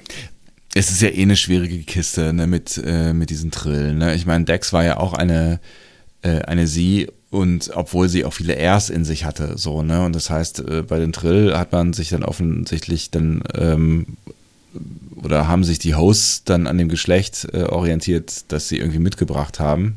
I don't know. Es ist ja, ne, also Ja, wenn- aber, aber ja. ich glaube ja auch, das Ja. Geschlecht, was Adira mitgegeben hat, ist weder weiblich noch männlich. Hm. Deswegen es ist ja nicht nur die Verbindung zwischen Host äh, Hm. und äh, Symbiont, sondern tatsächlich auch, dass ähm, quasi der Host in Host nicht ja. binär ist. Ja. Genau. Ja. Gut, aber es macht es uns natürlich jetzt an der Stelle einfacher. Ne? Wir wollten es aber jetzt nicht zwangsweise uns einfach machen, aber wenn hier eine Selbstbezeichnung mit Ski vorliegt, dann dürfen wir einfach zum Sie übergehen. Punkt. Okay. Ne? So. Mhm. Ähm, so, der spirituelle Führer fragt Adira nach ihrem Namen, äh, aber sie kennt nur ihren Namen, also nur Adira, ne? nicht den ihrer Wirte, also der vorangegangenen Wirte. Ja, die Geschichte ist schnell Und- erzählt, ja. Ja, das ist ein Problem. Äh, deswegen schlägt der Commissioner jetzt vor, Adira sofort von dem Symbionten zu trennen. Ähm, das Problem ist, es würde die Wirtin töten. Und deswegen äh, ist der spirituelle Führer vollständig dagegen und sagt, nee, lass uns Adira bitte anerkennen und sie zu den Höhlen von Makala, zu, Makala bringen. Ne? Die kennen wir aus äh, DS9, Equilibrium, wo Das auch ganz viel vorweggenommen äh, worden ist, was jetzt äh, hier bald passieren wird. Ne? Also damals sind Cisco, Bashir und Dex äh, da gewesen, um Dex Vergangenheit aufzuarbeiten. Da ging es irgendwie Um um einen den Mord Mörder. von, von Joran Dex. Ne? Ähm, und in der Folge haben wir übrigens auch gelernt, dass nur einer von tausend Kandidaten oder KandidatInnen ein akzeptabler Host ist. So, Mhm. Das erklärt das große Problem, was Trill gerade hat. Ne? Es gibt einfach auch keine Hosts mehr für die Symbionten. Ja, genau. Und äh, ne, also da sieht der spirituelle Führer eher eine Chance drin, so, ne? Also ich glaube, genau. äh, er sagt es, glaube ich, an der Stelle noch nicht explizit, aber zumindest implizit.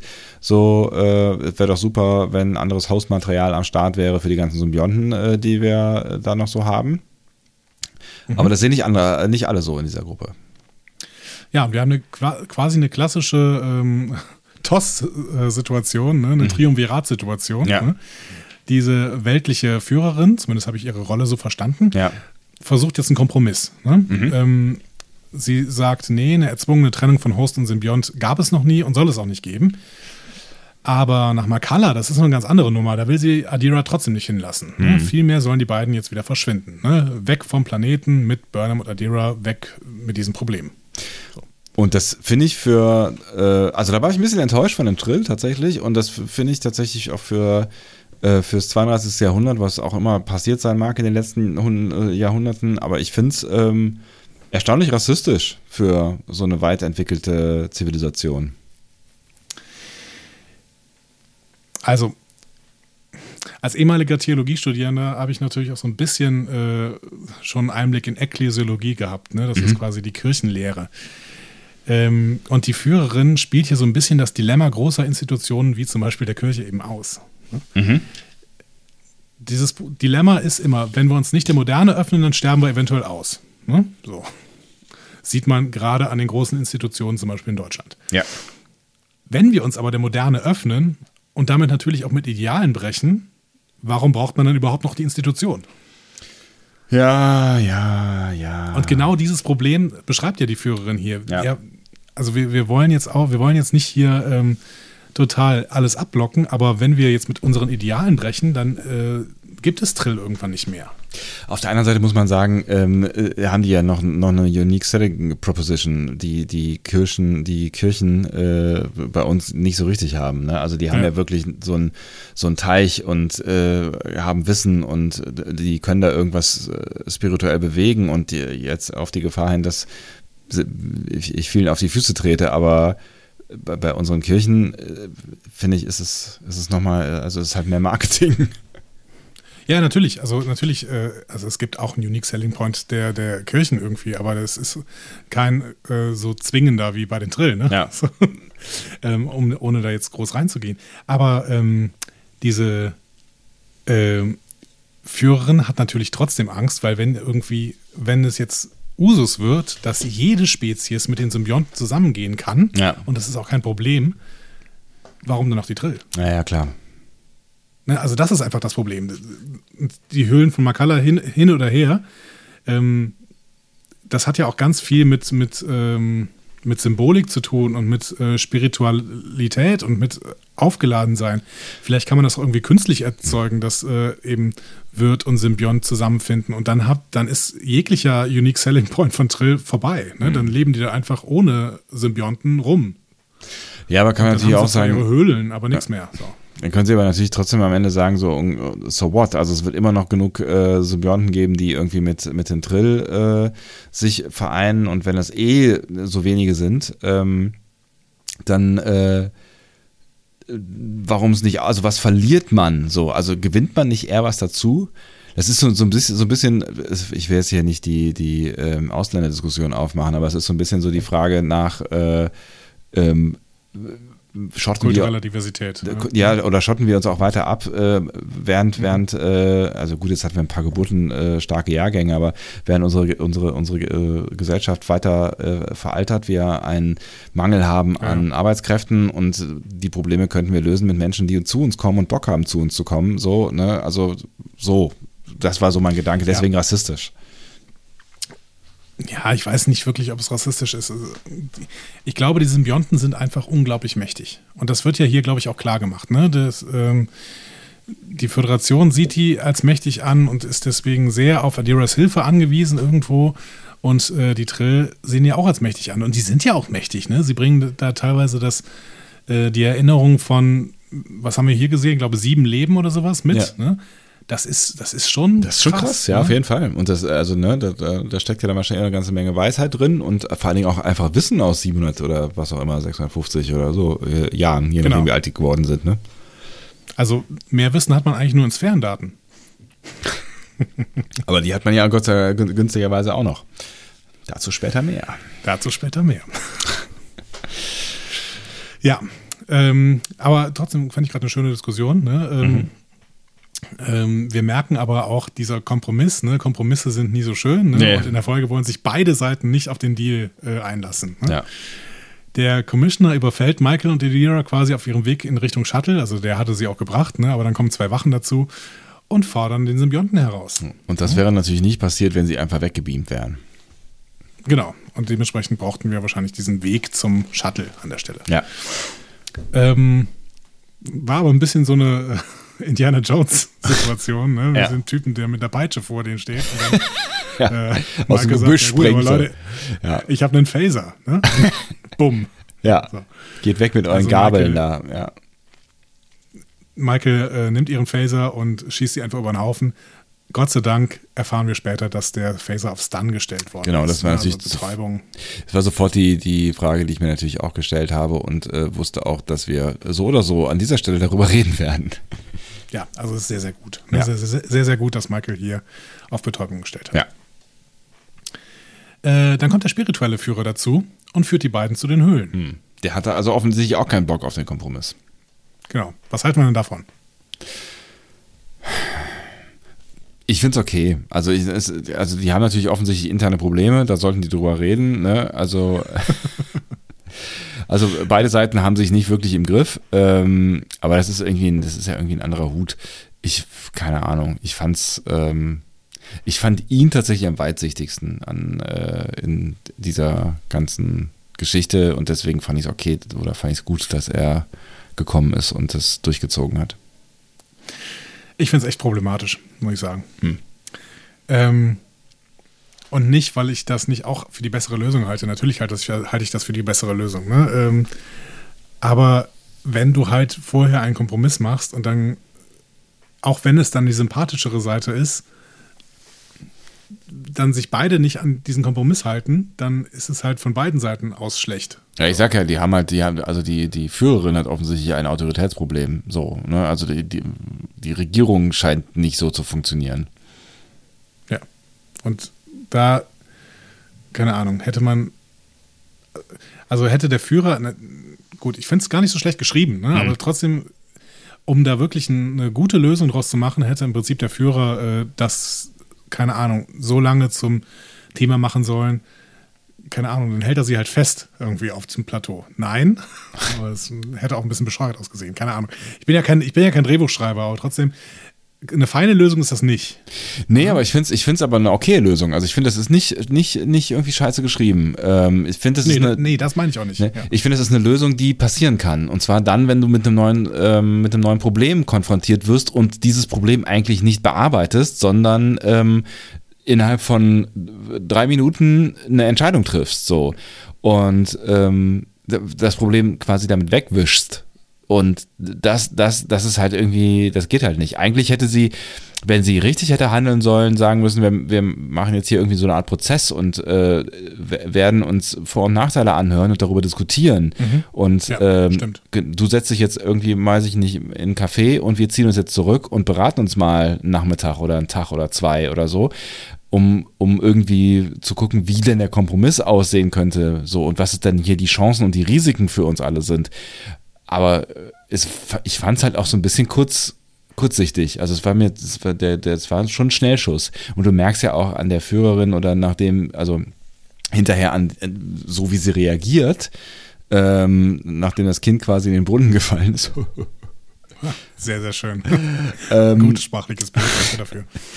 Ähm, merkst du ja auch, dass sie sich selber dann gar nicht, nicht mehr so sicher ist und vielleicht auch gar nicht so unglücklich, dass es jetzt so gekommen ist, wie es gekommen ist. So, also sie wirkt ja jetzt nicht total pisst an der Stelle. Also sie erst schon, aber dann eigentlich nicht mehr. Ja. So. Hast du schon recht. Das wollte ich nur hören. Danke. Ja, also wirklich, also ich finde es gut, äh, dass wir das thematisiert haben. Eine feine Lösung ist es nicht, aber es ist trotzdem ganz gut geschrieben und äh, Ja. im Endeffekt ähm, kommt das Beste dabei raus.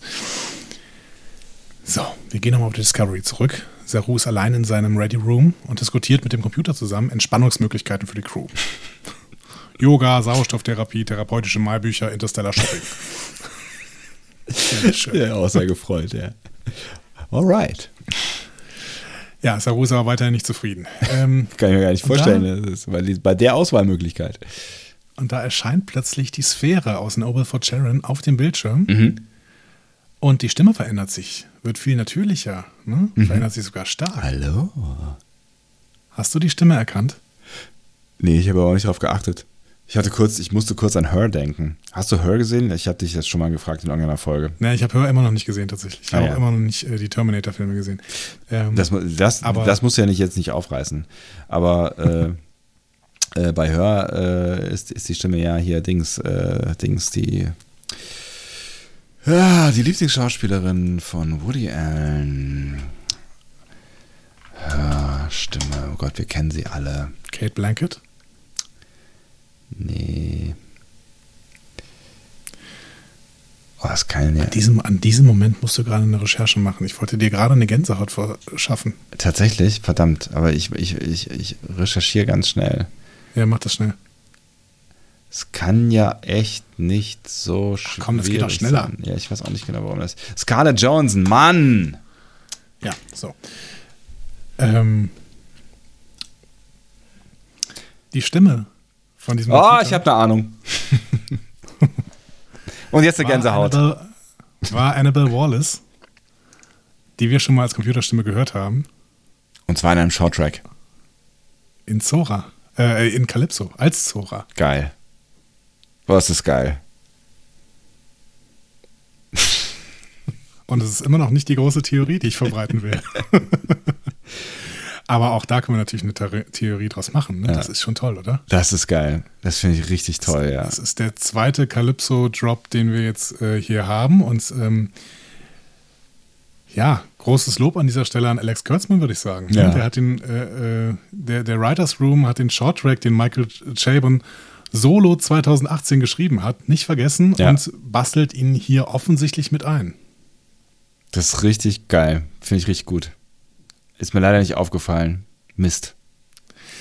Ich habe in dem Moment, wo ich es äh, gesehen habe, musste ich anhalten. und habe gedacht, Moment, Moment, Moment. Und dann bin ich schön auf Netflix gegangen, habe mir äh, Calypso kurz nochmal angeguckt, habe mir die Stimme verglichen, habe gedacht, oh Gott, krass, das ist es. Ne? Dann bin ich in ähm, unserem Screener an das Ende gesprungen und habe geguckt, ob sie tatsächlich im Abspann steht und sie steht drin. Es ist Annabelle Wallace. ist das geil. Das finde ich richtig, richtig geil. Ja, und jetzt müssen wir uns natürlich irgendwann mal überlegen, ähm, wie wir denn diese Staffeln, also dritte Staffel, vierte Staffeln, mhm. so zu Ende bringen und was denn wirklich das Problem am Ende wird, ähm, dass Calypso entstehen kann. Ja.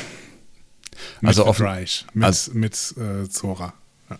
Wenn, ähm, wenn äh, sie also zurückkommen sollten in ihre Zeitlinie, woran ich jetzt gar nicht so richtig glaube, ähm, dann offensichtlich ohne die Discovery. Wir wissen, wir wissen aus Calypso jetzt nicht hundertprozentig genau, äh, wann es ist, außer irgendwie. Wir wissen über, überhaupt nicht, äh, wann es ist. Das einzige, die einzige Information, die wir in Calypso haben, ist, dass seit tausend Jahren genau, seit die Discovery Jahren. ohne Crew äh, rumschwebt. Ach so, ja, genau, seit tausend Jahren. Ich dachte, ich hatte gerade irgendwie die tausend Jahre im Kopf, aber. Ähm und wir haben immer gedacht, dass das 1000 Jahre ab der Discovery-Zeit ist, aber es können ja auch 1000 Jahre ab der neuen Discovery-Zeit sein. Genau, das war jetzt gerade so in meinem Kopf und da habe ich gedacht, so, so lang ist ja gar nicht mehr, aber ähm, nee, anders. Also es kann alles passieren. Finde ich, finde ich äh, toll. Ja, es ist mega. Ich bin, ich bin Fan. Ja. Es ist mega, mega gut. Ja, Zora hat jetzt natürlich ganz andere Vorschläge als der bisherige Computer. Wir mhm. nennen sie jetzt konsequent einfach Zora, Na klar. obwohl sie hier noch nicht Zora genannt worden ist. Ähm, sagt nämlich, ja, was ist denn mit Buster Keaton, Charlie Chaplin? Lachen als Therapie, als Gemeinschaftserlebnis. Ne? Und ein gemeinsames Essen von Saru mit der Brückencrew. Was hältst du denn davon? Ne? Und äh, Saru ist völlig verwirrt. Ne? Und sagt, äh, okay, Computer, mach mal eine Diagnose. Ne? Hm? Und der Computer sagt, mir geht's hey, gut. Mir geht's gut. Volle Funktionalität. Hey, Daumen hoch. Uh. Ja, und auch irgendwie ist das ja dann mit dem Wissen wieder so ein bisschen so ein Reprise, ne, dass du ja irgendwie, ne, also wir wissen ja, dass sie ein Fable hat für alte Filme. So, ja, ne? genau, genau. Ganz, ganz toll, auf jeden Fall. Und ein Thema, was uns die Staffel weiter beschäftigen wird, da bin ich sehr, sehr sicher. Ja, und sie, ne, also ich habe ich hab ja auch zuerst gedacht, was ist denn da los? So, ne, und ich habe ähm, gar nicht so richtig, erst ich habe gesehen, dass sich im Hintergrund irgendwas verändert, aber ich habe so gar nicht gecheckt in, in der Schnelligkeit, dass das die Sphären, also dass das quasi die Sphäre äh, ist, die da kurz angezeigt wurde, so als Hint. Echt? Da haben sie uns aber doch mit, mit dem Zaunpfahl äh, drauf gestoßen. Ja, ich, ich war ein bisschen, äh, ich war ein bisschen hektisch. Äh, ich habe es irgendwie nicht. Ich, ich, ich, dachte, wir, wir nehmen vorher, früher auf und ähm, obwohl nee, das dachte ich ja gar nicht bei der Folge. Ist egal. Auf jeden Fall habe ich es irgendwie, ich habe es nicht so ganz gecheckt und war dann irgendwie ganz, ganz froh darüber, dass es dann hinterher nochmal aufgelöst wurde. So und das, ähm, mhm. äh, das ist alles, was miteinander zu tun hat. Aber ich habe tatsächlich den Schluss ähm, zu Calypso nicht gezogen. Das ist auf jeden Fall toll. Das ist super toll. Das ist richtig, richtig toll. Und ich bin sehr gespannt, wie ihr darauf reagiert, da draußen. Schreibt uns das, auf jeden Fall. So, wir gehen. Ähm, ja, es, ist, es, gibt noch mehr Grund zu schreiben, Leute. Ich sag's euch weiterhin. Ne? Ich schieb weiterhin diesen Batzen vor mir her, zu dem ich gleich kommen möchte. Ei, ei, ei. Ähm, so, der geistliche Führer Adira und Maike sind unterdessen in den Höhlen angekommen. So, der Lichtschalter für die Höhle ist so eine Art Weihwasserbecken, wo der geistliche Führer reinpacken muss. Ne? Ja. Schwierig, ähm, hast du immer die Hände nass. Ach ja. Ja, schade. Ja. Genau. ähm, ja, wenn die Kommunikation von Adira mit ihren vormaligen Hosts hier nicht funktioniert, dann nirgends. Mhm. Und Adira macht sich deswegen auch bereit. Vorher soll Burnham gar noch was Inspirierendes sagen, damit es nervig wird. Whatever, ja. Genau, ihre Lösung ist rein, bevor uns jemand erschießt. Ja, es ist auf jeden so. Fall irgendwie eine ganz schöne, eine ganz schöne Energie zwischen den beiden, ne? Ja, genau. Und Burnham hat auch weiterhin eine gewisse Leichtigkeit, obwohl sie natürlich weiß, dass sie gerade in einer nicht perfekten Situation sind. Aber wahrscheinlich hat Burnham auch viele nicht perfekte Situationen im letzten Jahr erlebt. Dementsprechend nimmt die jetzt eine gewisse Leichtigkeit mit. Ja. ja. So, Saru hat aufgetischt. Das perfekte Dinner. ordentlich hat er aufgetischt, also richtig ordentlich. Eingeladen zum Dinner sind Tilly, Detmer, Washington, Rice, Bryce, Linus, Nielsen, Nahn als erweiterte Brückencrew. Ja. Aber auch Stamets, Kalber und Georgiou, weil die ja eng mit Saru zusammenarbeiten. So. Ja, wie gesagt, es fehlt Reno und das ist äh, Ja. schade, weil es dafür keinen Drehbuchgrund geben darf. Nee, eigentlich nicht. Aber vielleicht, vielleicht lösen sie es ja wieder ähnlich geschickt auf wie äh, jetzt mit, äh, mit Stamets, vielleicht eine Folge oder zwei später. Vielleicht erfahren wir dann, dass sie ja wirklich Probleme mit dem Rücken nicht gehen konnte, was auch immer nicht raus wollte, weil sie äh, ähm, wirklich sehr krank ist oder keine Ahnung. Ja, aber auch hier wieder, dann müssen wir nicht, müssen wir nicht wieder das Drehbuch für die Schreiber zu Ende schreiben, dann lasst einen Satz fallen. Wo ist eigentlich Reno? Ja, der geht's nicht gut. Punkt. Ja, stimmt schon.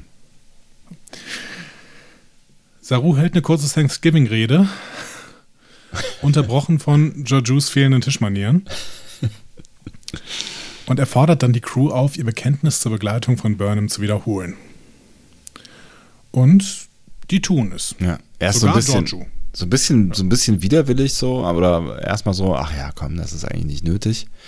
Aber es wird dann äh, doch irgendwie ein für uns schon pathetischer Moment, aber ich glaube für die Brückencrew, ähm, wenn ich mich in die Situation hineinversetze, in der sie gewesen sein könnten, wenn sie denn echt wäre, wäre es, glaube ich, eine krasse, ähm, eine krasse Situation, weil es halt in dem Moment nochmal klar macht, was sie da eigentlich tun und was sie gemacht haben und warum sie das alles gemacht haben. So, ne? Fand ich einen guten Move. Und, jo und Georgiou sagt, ich würde niemals Ei sagen, aber ich bin hier. Ne? Ja, Muss auch reichen. ja. Ähm, fand ich, fand ich äh, auch eine sehr, sehr schöne Szene. Ja, auf jeden Fall tolle Szene. Finde ich richtig gut. Und dann gehen wir ähm, auf die Oberfläche von Trill zurück. Der geistliche Führer betont jetzt, dass Adira äh, der Verbindung mit dem Symbionten zugestimmt haben muss. Mhm.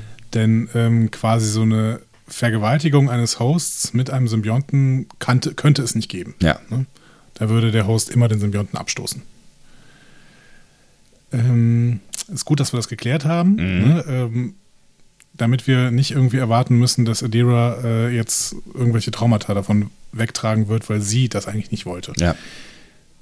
Und dann steigt Adira ins Becken.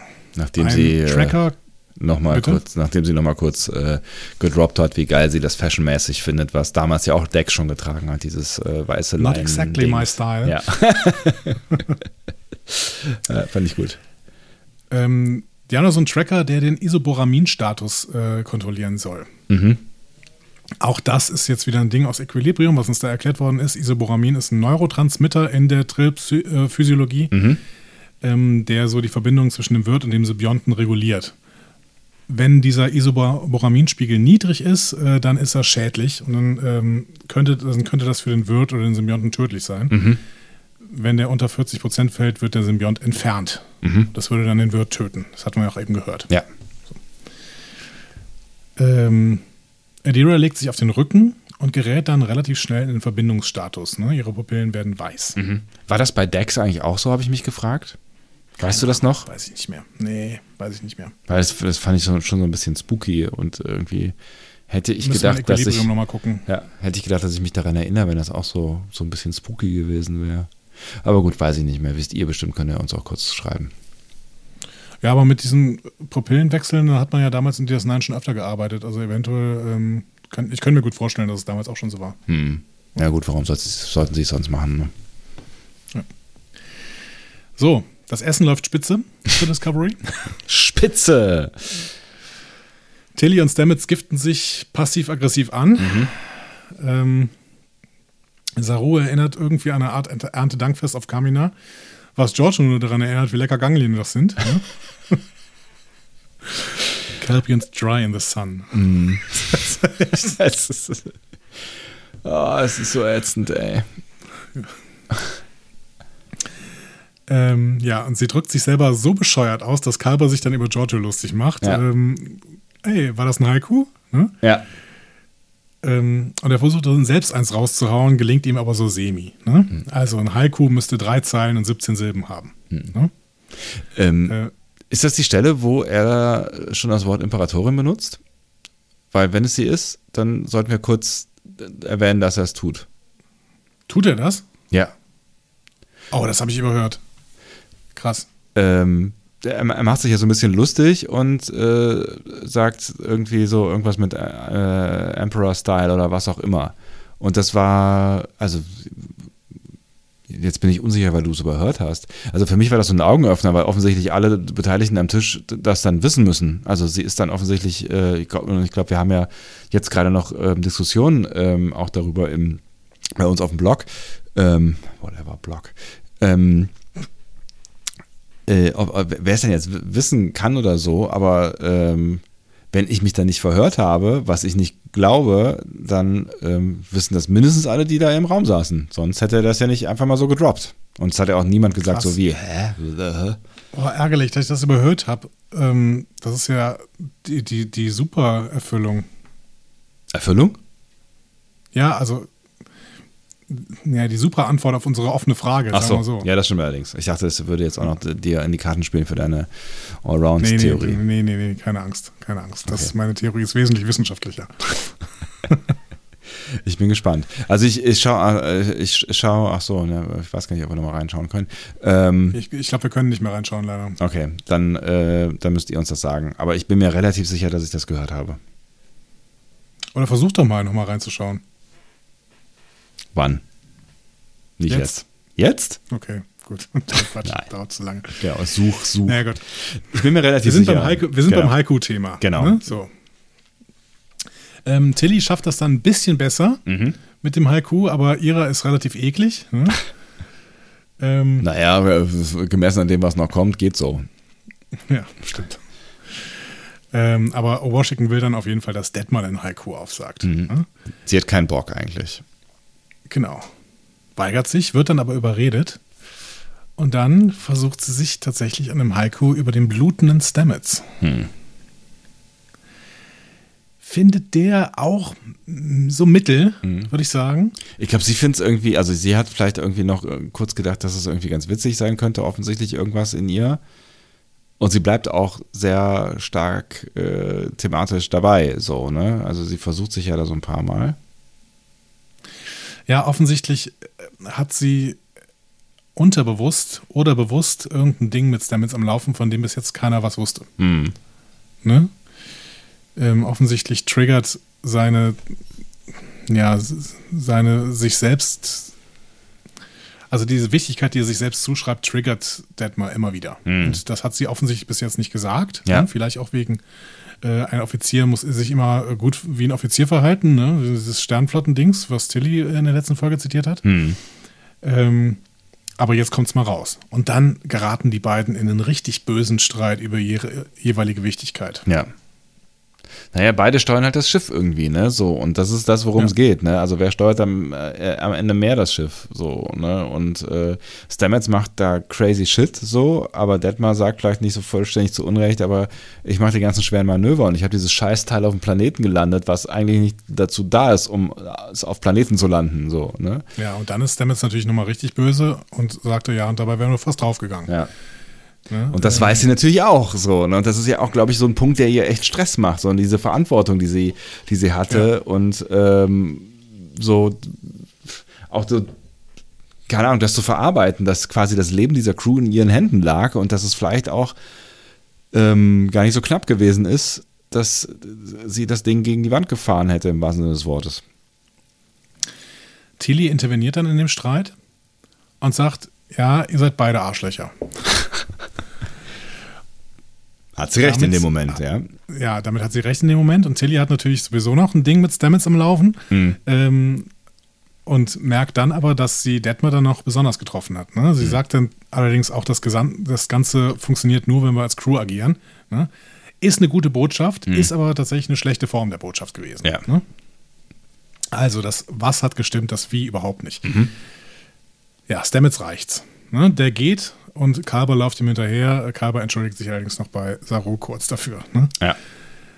Ähm, Detmer läuft auch weg und ähm, hinter ihr her ihre beste Freundin mit Owa schicken. Mhm. Aber auch Tilly, die gerade merkt, okay, Tilly, eigentlich wollte ich Detmar jetzt nicht beleidigen. Ne? Mhm.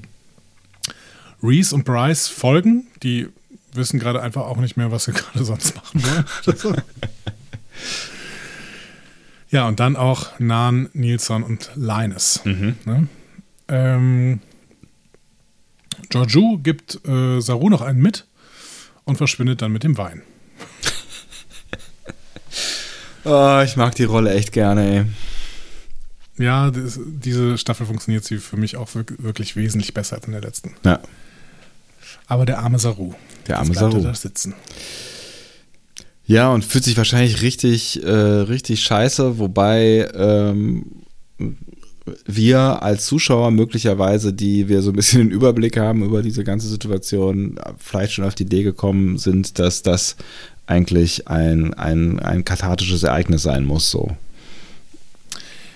Ja, und auf der anderen Seite ähm, haben wir natürlich auch so eine Situation, wenn nicht in der privaten Familie, auch schon in der Popkultur tausendmal gesehen. Ne? Ein Streit ähm, am, am, ähm, am Thanksgiving-Tisch Ja, oder am Weihnachtstisch oder natürlich. sowas, ne? wäre quasi genau sowas gewesen, wo dann auch mal kurz die Fetzen fliegen müssen, aber dann rafft man sich nachher schon zusammen. Äh, und das Schöne ist, dass dieses, dass dieses Bild so gut funktioniert, ne? weil Ja. das ist das auch, was Saru klar machen wollte. Wir sind hier eine Familie. Ja, genau. Also zumindest sort of, ne? Also irgendwie, wir sind hier sowas wie eine Familie, weil äh, außer uns, keine Ahnung, wie viele Leute, 88, 89, 72, ne, wie auch immer, weiß ja auch nicht, wie viele Leute da jetzt gestorben sind. Ja. Der aus Nullus auf jeden Fall. Ähm, außer uns ist halt niemand, auf den wir noch vertrauen können. Das heißt, wenn wir irgendwas Familienähnliches haben, dann sicherlich nur auf diesem Schiff. ja, we are family. Ja. Aber Saru ist noch nicht so weit. Der ist jetzt erstmal geknickt, weil das, was er davor hatte, offensichtlich erstmal schiefgegangen ist. Naja, und weil er vor echt einem Haufen äh, Spülkram steh, sitzt, ne? Also es, es muss ja alles wieder aufräumen, so. Also selbst wenn du es irgendwie wegreplizieren kannst, so muss es ja alles, meine Herren, er wird da noch ein bisschen dran gearbeitet haben. Kannst alles wegbeamen. Alles in, ins All beamen. Genau. Übrigens äh, waren, waren da, ähm, ach so, wir, wir haben ja eigentlich mal diese, diese Vegetarier-Diskussion aufgelöst. Nee, das war, die war aus Lower Decks, ne? Die müssen wir irgendwann mal aus Lower Decks auflösen. Ähm, es war auf jeden Fall Fleisch auf dem Tisch, ne? Ja, aber repliziertes Fleisch und repliziertes Fleisch ist vegan. Um es dir nochmal klar zu machen. Ja, es wurde, es wurde. Kein, kein Tierleid gleich vegan. Das, das ist die, zumindest die Definition, die wir, ähm, ich glaube, über Twitter zugeschickt bekommen haben, ne? Ja, und die, die ich dir damals auch übrigens gesagt habe in der Folge, möchte ich nochmal betonen. Aber ich finde es tatsächlich schwierig. Ich finde es ich find's nach wie vor irgendwie, äh, ich finde es aber gut. Wir machen die Diskussion jetzt nicht wieder auf. Äh, Wenn du mit in der EU sitzen würdest, dann würdest du auch sagen, eine, eine vegetarische Wurst darf nicht Wurst heißen. ich weiß gar nicht, wer das mehr gesagt War das irgendein Politiker, der, äh, gesagt hat, Das war heute, heute, also Nein, nein, heute am 24.10. war das ein Urteil, nee, am 23.10. glaub Nee, ist das ernsthaft, ernsthaft, Ja, ist das, es ist so geurteilt worden, weil, weil nee, irgendwie, es ist, es ist abgeblockt worden, aber tatsächlich war das äh, im EU-Parlament ein Thema und Nein, eine Abstimmung, ob das noch so sein darf. Und es ist abgeblockt worden. Es ist abgeblockt also, worden. Es darf so sein. Okay, das wollte ich nur hören, ähm, weil das ist ein Thema war, das klar, das habe ich mitbekommen. Und äh, irgendwer hat dazu, ich weiß nicht, irgend, irgend, ich glaube, irgendein deutscher Politiker hat dazu gesagt, so, ähm, ja, dann, dann, äh, das ist irgendwie die, die größte Schwachsinnsdiskussion, die, die wir je geführt haben, weil die Leute trinken ja auch keine Scheuermilch. So, Ja, genau. fand ich, fand ich irgendwie Oder, ganz so- geil. oder Sonnenmilch. ja, Genau. so. Auf Twitter habe ich das ein bisschen unflätiger gelesen. Äh, war die Frage, darf die Kackwurst eigentlich noch so heißen? Er fragt die EU. oh Mann, ey. Gut, aber es ist abgeblockt. Es ist ja auch kein Marketingprodukt, insofern ist es vielleicht auch nicht so das Issue. Das ist sch- schon okay. Ja. So, wir gehen auf, äh, wir gehen auf äh, Trill. Ja? Die Aber wir gehen auf Trill. Ich fallen gehe nämlich. voll auf Trill. Ja, was? Ja, aber was soll, wie, wie, wie sagt man das denn? Wir Ja. gehen auf die Erde. Wir gehen auf Trill. Zurück Das zu Trill. Okay, zurück nach Trill. Die Isoboraminwerte fallen Zurück auf Trill. und, und zwar so krass, dass äh, sogar der Tracker irgendwie explodiert. Ja. Beziehungsweise so splittert. Implodiert oder wie auch immer, ja. Seltsam. Ähm, und Burnham will dann Idira retten. Ähm, aber der Commissioner kommt mit seinen Wachen und der weltlichen Führerin rein. Schlechter Zeitpunkt. Genau. Adira beginnt dann zu zittern und geht unter. Mhm. Und Burnham sagt wieder, ey, aber jetzt, aber jetzt darf ich doch, ne? Und die weltliche Führerin sagt, ja. Und Burnham darf. Mhm. Ähm, der Commissioner, äh, der geistliche Führer, sorry, wir, dass wir die Namen jetzt nicht alle drauf haben, aber es ist das Problem von vielen Untertiteln. Ähm, und ähm, seine Wachen, die gehen dann mit diesen Stäben dahin, die offensichtlich auch Neurostabilisatoren sind, und ähm, bringen äh, Burnham damit in diesem Wasser in denselben Zustand, in dem Adira war. Ja. Und sie geht ebenfalls unter. Flupp.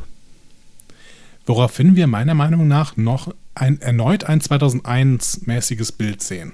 Dieses Burnham versinkt in diesem Ozean von Wasser irgendwie. 2001, also der Film oder was? Ja. Ach so, ja. Ja. Ich, ich keine Ahnung, ich denke bei solchen Situationen immer daran. Ja, ich habe ähm, den Film nicht so präsent, offensichtlich. Das ist schon mal zitiert worden im Herr der Ringe und den hast du sehr präsent, äh, als äh, Gandalf ähm, erzählt, also als er als weißer äh, Gandalf der Weiße zurückkommt mhm. und dann erzählt, dass er gefallen ist mit dem äh, Balrog. Ja. So.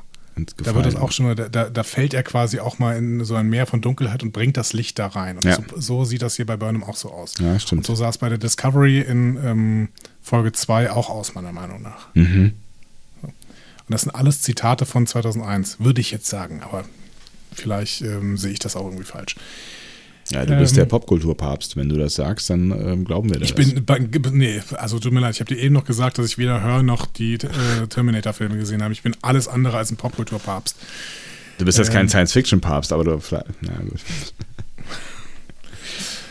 Burnham ist jetzt in einer Art Fadenwelt. So. Alles ziemlich fadenscheinig. Es scheint Fäden zu geben. Adira Alles in allem hat das einen faden Beigeschmack. Hm. Ah, mir fällt leider kein weiteres äh, Bild mit Faden mehr ein. Oh, es ist mehr Faden. Lass uns den Faden zurück in die Folge finden. Adira kommt äh, dazu und fürchtet sich, aber Burnham erkennt einen roten Faden. Burnham merkt schnell. Burnham merkt schnell, dass diese Fäden auf Adira reagieren. Also überredet sie, sie es zuzulassen, mhm. nicht immer quasi wegzutreten.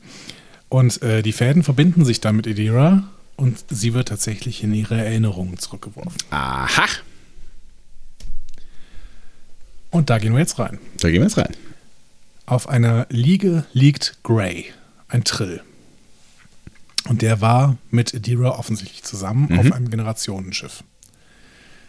Beide waren weisen und verliebt ineinander. Und äh, Gray stand vor seiner Zusammenführung mit einem Symbionten. Mhm. Wir merken, für Adira ist die Erinnerung sichtlich schmerzhaft, die würde gern fliehen. Aber Burnham lässt sie nicht. Sie zwingt sie weiter in die Erinnerung hinein. Also sie verliert ja auch zwischendurch mal kurz die Fäden. Ja. Aber Burnham, wie gesagt, Burnham zwingt sie weiter rein. Was sagst du dazu? War das ein guter Move?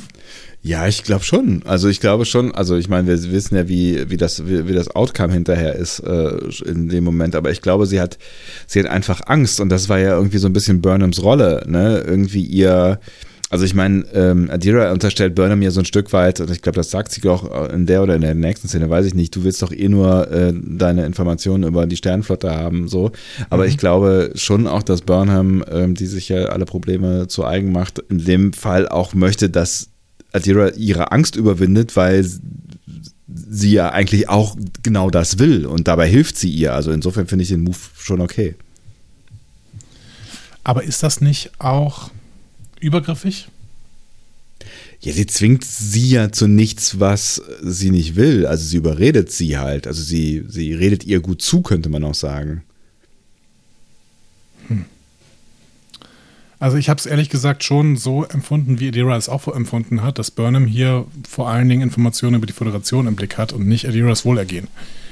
Und dementsprechend so ein bisschen fragwürdig fand ich das schon, was Burnham hier macht. Echt? Auch wenn der Outcome, hier auch wieder, ne? Der Outcome ist super. Ne? Mhm. Ähm, genau wie bei der, bei der äh, Nummer mit dem, mit den, mit den Trill und ihrer Entscheidung da. Ne? Der Outcome ist super, aber der Weg dahin ist übergriffig. Irgendwie. Aber nur dann, wenn du wirklich Burnham unterstellst, dass sie nicht mitfühlt und nur ihre Informationen im Kopf hat, weil sonst, ähm, weiß ich nicht. Einer Frau, die gerade ein Kind gebärt, der musste auch zwischendurch mal sagen, äh, äh, wäre jetzt eine gute Idee, wenn du weitermachst, auch wenn du keinen Bock mehr hast. Und das ist nicht übergriffig, das ist Ja. Motivation. Genau. Außer du bist äh, jemand, der Kinder frisst. What? Ja, ich wollte das Bild mal zu Ende machen. Die kinderfressende Hebamme. Ja, genau. Wenn du das Kind nur haben willst, weil du das gerne magst, also essen, dann äh, ist es halt trotzdem nicht gut, diese Motivation rauszuhauen. I don't know. Meinst du wirklich, Michael ist nur dabei, ähm, weil sie diese Information haben will? Ja, glaube ich schon. Tatsächlich. Dann ist es auf jeden Fall fragwürdig, das stimmt.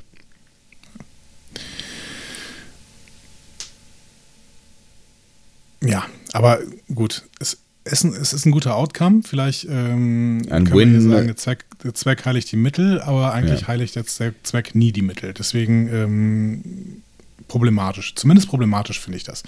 Aber natürlich nur, wenn man meine ähm, Prämisse mitgeht, dass Michael nur das wollte. Ne? Wenn das so ist, wie du gesagt hast, dass Michael hier schon auch das Gefühl für Adira hat, dann ist alles gut. Mm. Wir sehen eine weitere Szene in Adiras Erinnerung. Ne? Gray spielt Cello.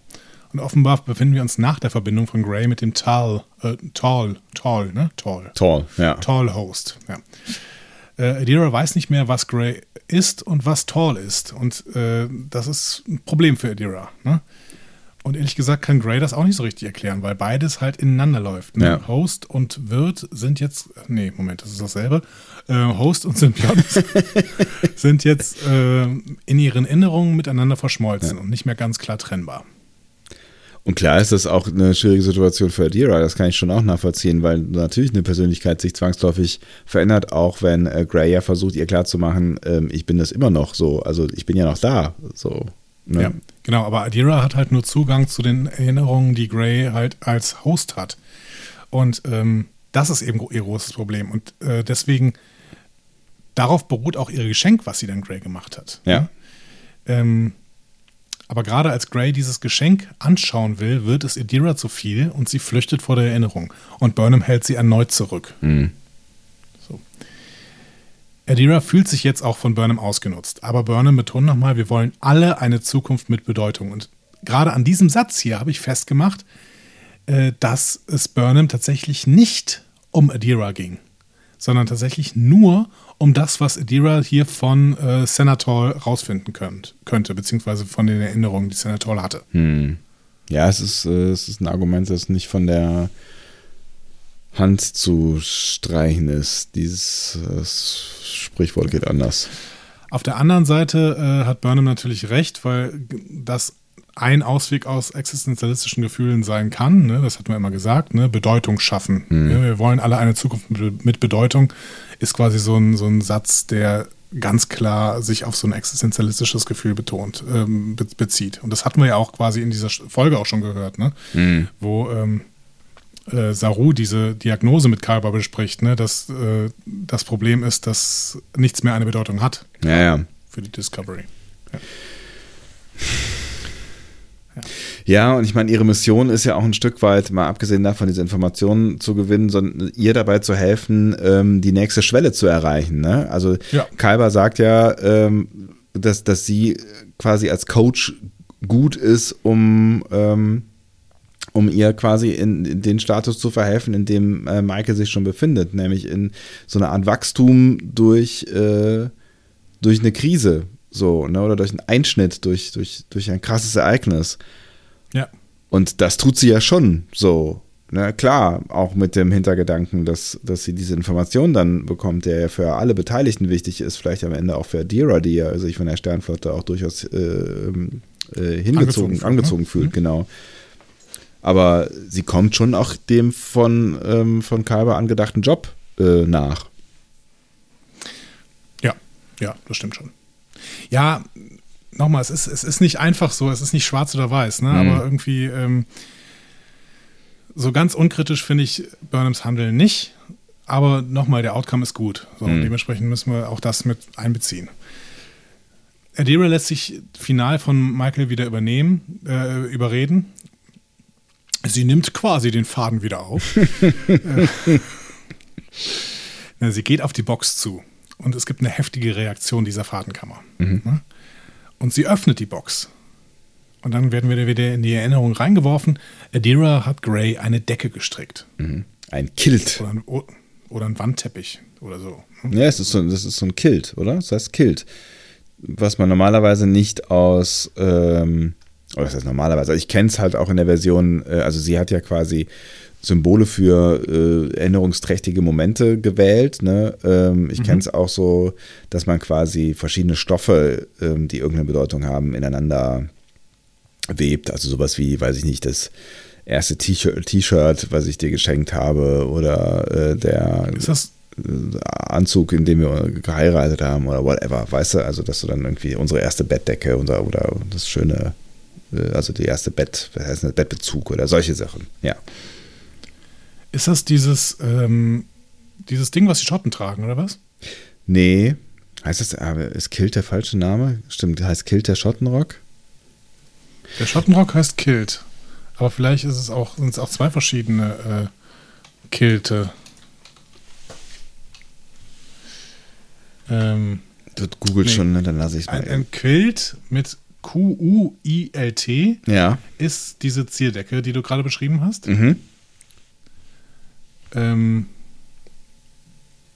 das ist aber einfach nur so eine Decke. Und wahrscheinlich ist das, was du gerade dazu gesagt hast, ähm, dann irgendwie was anderes. Und der Kilt mit K ähm, ist der Schottenrock. Ah, okay. Na gut, aber ich glaube, das, was du für den Quilt mit Q beschrieben hast, äh, Ja. ist hier, glaube ich, auch auf jeden Fall gemeint. Ne? Ja. Genau, und wenn du, wenn du da so ein bisschen auf Bildersuche gehst, dann findest du ähm, viel Unterschiedliches, aber auch tatsächlich diese Dinger, quasi Mhm. diese Erinnerungsdecken, von denen ich gesprochen habe, die aus verschiedenen Materialien zusammengesetzt sind. ja. Patchwork Kilt. Patchwork Kilts, ja. Sehr, sehr schön. Gefällt mir gut. Ja, habe ich auch zwei von geschenkt bekommen.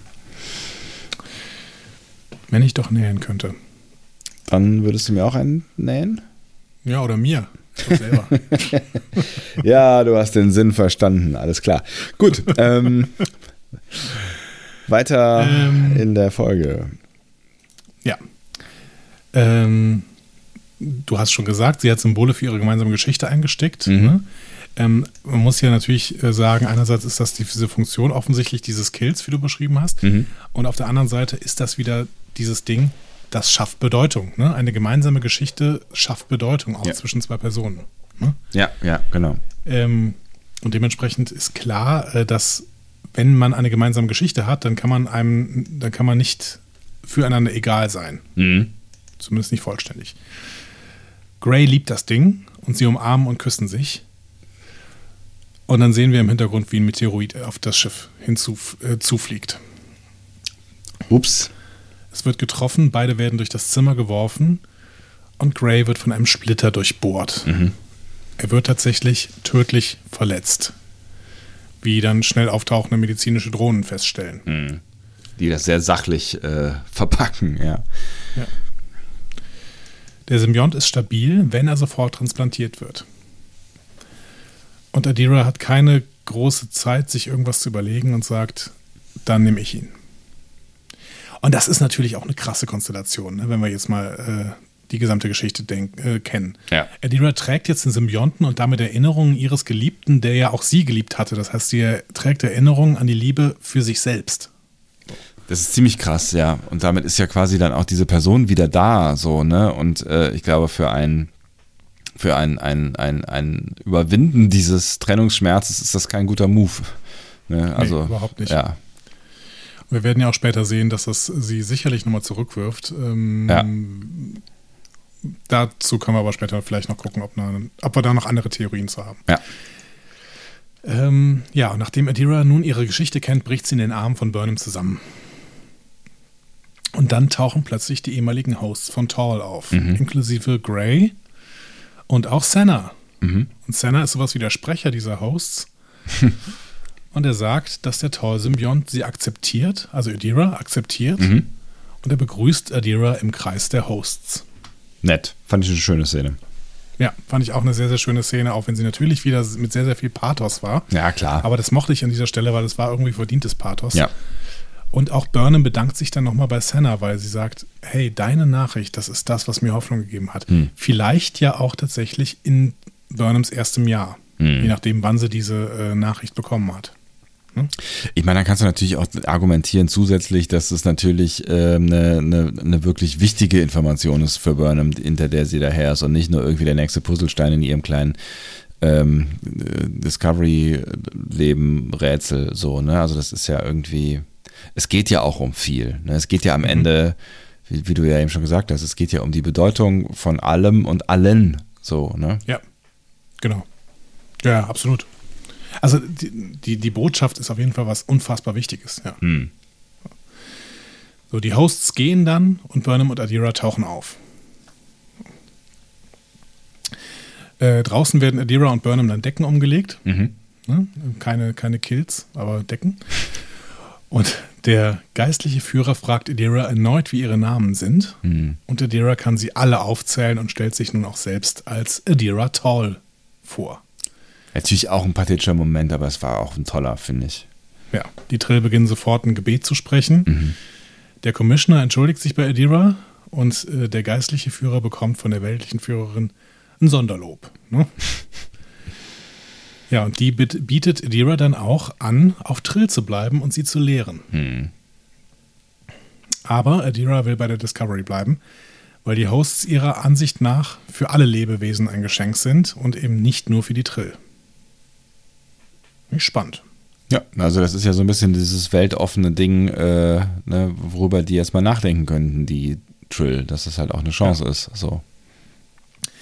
Und das sieht sie hier auch ein, diese weltliche Führerin. Ne? Ja. Und äh, stellt Burnham dann in Aussicht, äh, dass die Trill sich der Föderation anschließen würden, würde die Föderation zurückkehren. Hm.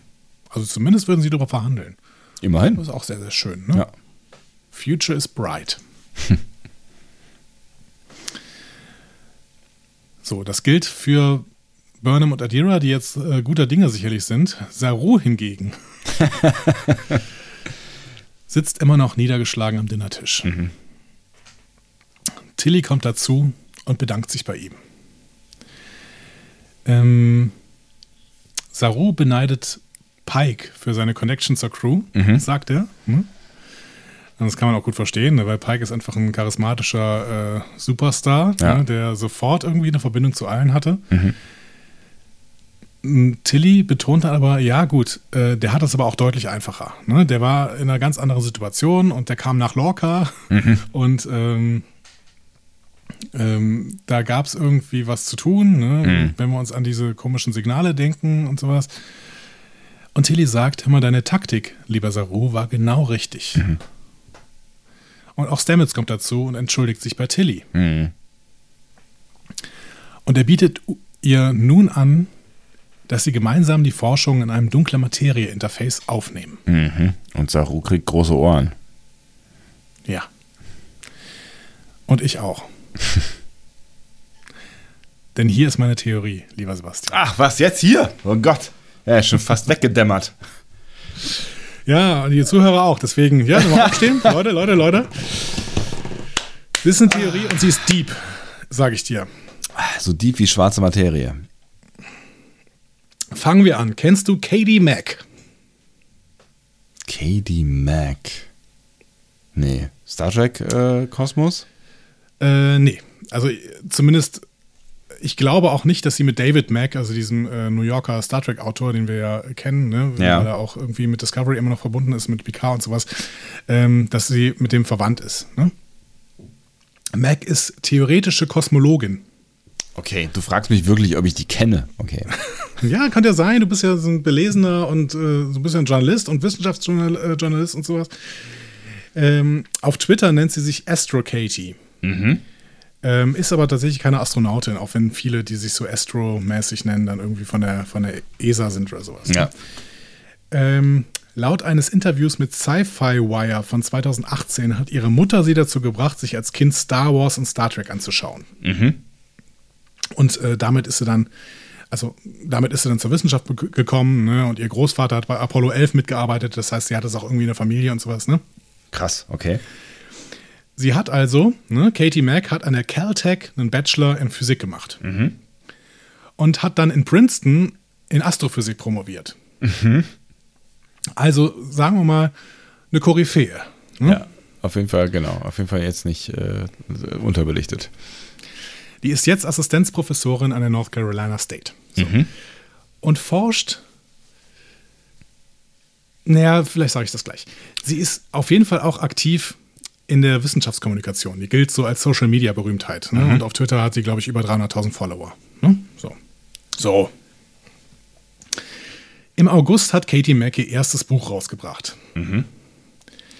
Und das heißt The End of Everything. Ich sehe es gerade vor mir, wie sie es in die Kamera hält, ja. Und dort beschreibt sie fünf verschiedene Möglichkeiten, wie das Universum enden könnte.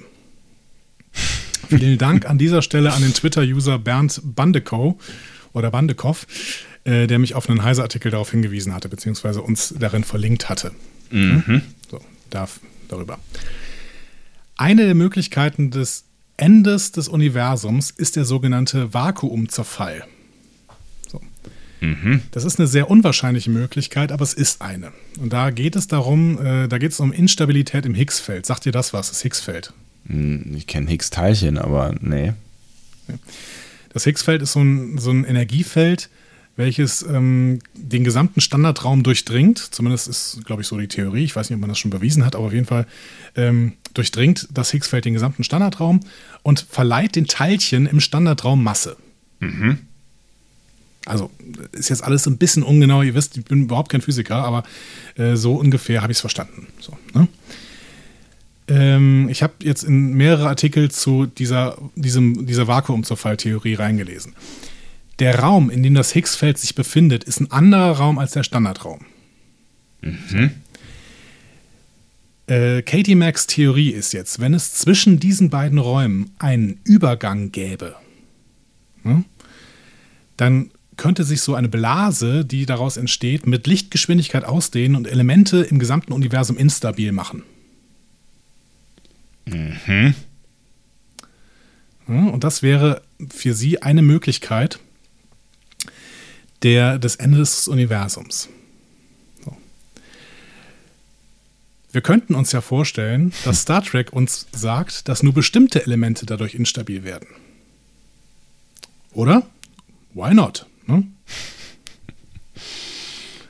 Durch diese Öffnung des Higgs-Felds in Richtung Standardraum.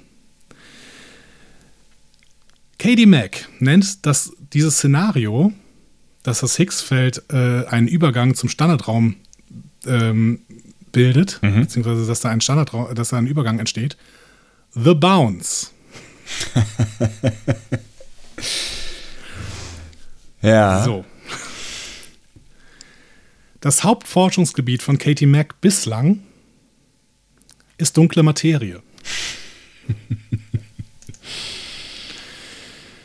so, meine Theorie. Was also, wenn Experimente mit dunkler Materie einen Übergang zum Higgs-Feld schaffen könnten, was wiederum The Bounce auslöst? Was also, wenn Tilly genau das macht und dann das irgendwie verschoben durch irgendwelche Raumzeittheorien? Was also, wenn Tilly und Stamets mit diesen Experimenten The Burn auslösen? Ja, was dann? also ich wusste ja, worauf du hinaus willst, so seit ungefähr anderthalb Minuten. Oder seit einer. Ähm, eigentlich haben wir dann ein echt dramaturgisches Problem, ne? Also es wäre natürlich krass, wenn das passieren würde. Also wenn, wenn das aber dann haben wir ein, ein, ein dramaturgisches Problem, weil dann ähm, müssten sie es ja eigentlich wieder fixen müssen. So. Mhm. Und das bedeutet ja eigentlich, dass, ähm, dass, dass sie in irgendeiner Art und Weise ähm, die Zeitlinie verändern müssten.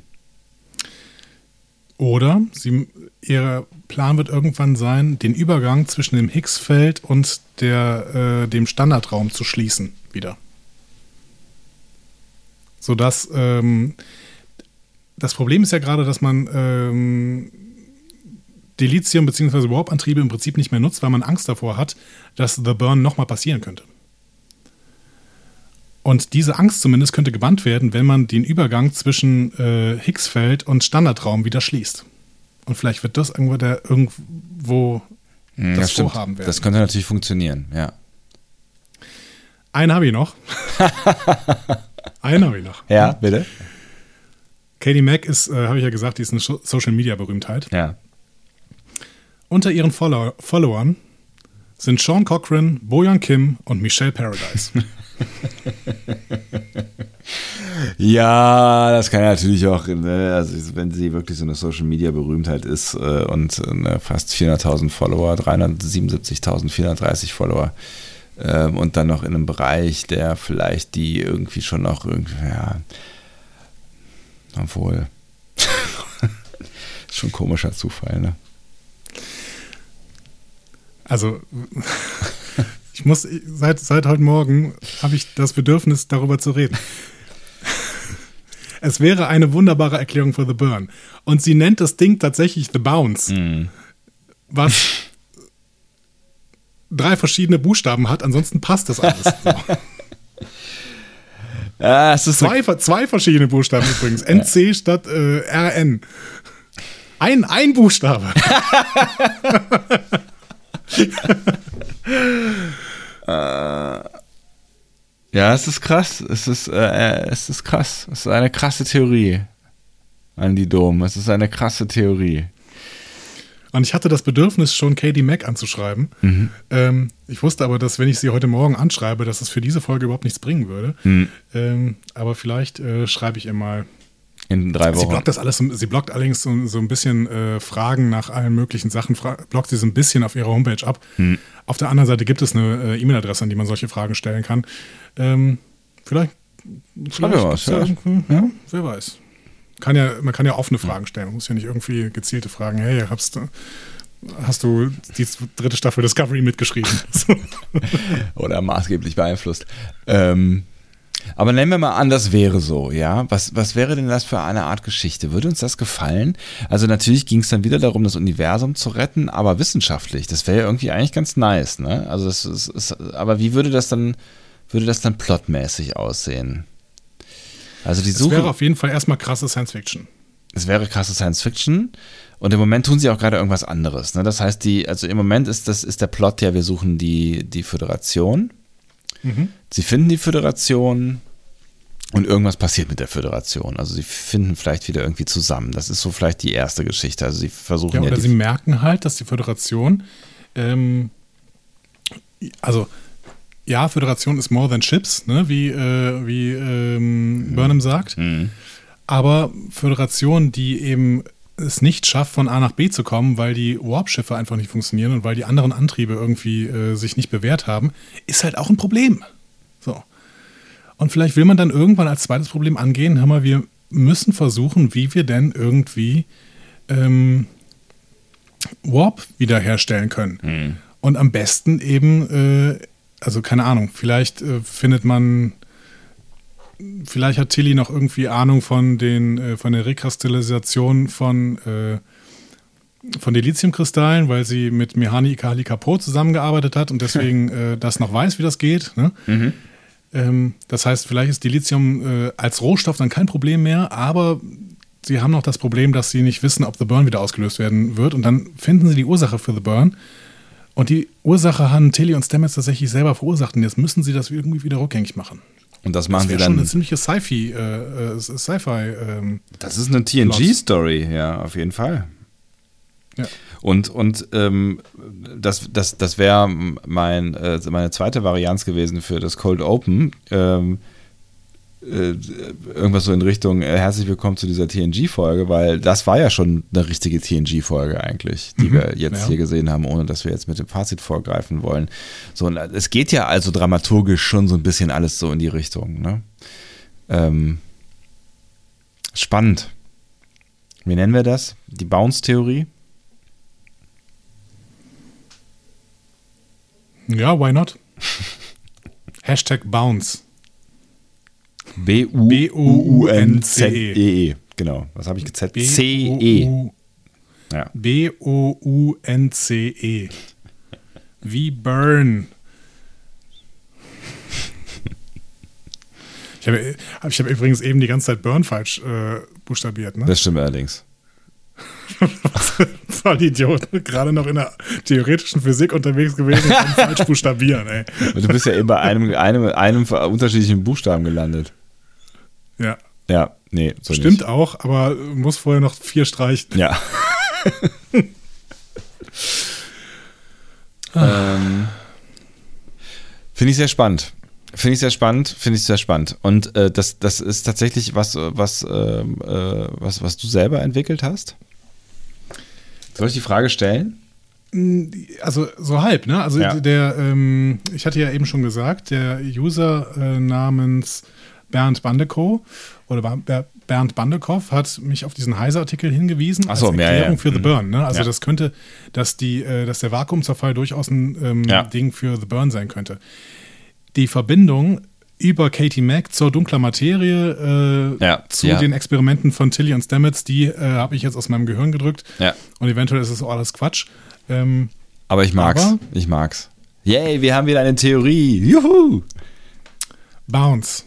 Hashtag Bounce, Leute. Ich find's groß. Und ich fänd's doch, glaube ich, gar nicht so schlecht. Ja, wir retten die Galaxie, aber anders. Vielleicht auch mit der geballten Kraft der wiedererweckten Föderation. Und vielleicht kann ja auch dadurch, dass sie da, durch diese Zusammenarbeit quasi, durch diese gezwungene Zusammenarbeit, weil das ist natürlich eine große, eine große Nummer, an der sie irgendwie alle nur zusammenarbeiten können, um das zu lösen, durch diese Zusammenarbeit ähm, erstarkt die Föderation wieder und wir, äh, wir erleben in Staffel 2 wieder ähm, quasi die, äh, Staffel 2, in Staffel 4 dann äh, wieder die, die, sowas wie die, das, das Wiederbeleben ähm, der Föderation durch quasi auch dieses Gemeinschaftserlebnis. Ja, die Frage ist trotzdem, ob, ähm, ob Tilly und Stamets in den Knast müssen, wenn die wirklich The Burn ausgelöst haben. Ja, vor allen Dingen sind sie dann nach wie vor für den Tod von Millionen von Menschen verantwortlich, ne? Eben. Ja, das- das ist schon eine schwierige Kiste. Deswegen Mal dachte ich ja eben an äh, Zeit, äh, eigentlich müsste man eine Zeitreise irgendwie da reinbasteln ne? oder den Zeitstrang verändern. Leute, nehmt Bezug. Hashtag Bounce äh, oder bei uns äh, auf discoverypanel.de kommentiert mal, was ihr von der Bounce-Theorie haltet. Spannend ist sie auf jeden Fall. Aber es gibt, es gibt so ein, zwei kleine Haken. Oh, es fühlt sich gut an, dass es jetzt endlich losgeworden ist. Aber ich finde es auch mit Zora krass. Detmar besucht Kalber in der Krankenstation, um mal wieder in, den, äh, in die Handlung zu kommen. Ja. Und gibt jetzt endlich zu, dass es ihr nicht gut geht. Finally, ja. finally. Und es ist hart für sie, das zuzugeben, weil Ja. Piloten sind Machos. Fand ich auch geil. ja. Ähm, ja, sie bespricht mit Kalber quasi, dass sie sich in Gesprächstherapie geben möchte. Ja. Ne? Ähm, aber dann kommt eine Durchsage. Es gibt eine Überraschung für die ganze Crew in der Shuttle Bay. Hä? Und, und zwar eine Kinovorstellung. Gezeigt wird ein alter Buster Keaton-Streifen. Mhm. Aber in 3D. Ja, ein bisschen. Äh, der Film heißt übrigens Sherlock Junior. Mhm. Äh, was, wir darauf, äh, was wir auf jeden Fall sehen, ist der Motorcycle Stunt. Den findet man auch auf YouTube. Ich habe den mal verlinkt unter dieser Folge. Ähm, hast du irgendwann mal Buster Keaton-Streifen gesehen? Nee. Ist, ist nicht ganz mein Humor. Nee, ich- also so alter Slapstick ist es nicht. Ne? Hat, hat glaube ich, was mit Zeitgeist zu tun, oder? Wahrscheinlich. Hm. Ja, ich weiß auch nicht, ob die so äh, laut lachen würden über, also keine Ahnung, ich würde nicht so laut lachen über Buster Keaton. Ich glaube, die lachen auch einfach, weil sie lachen können. Gerade.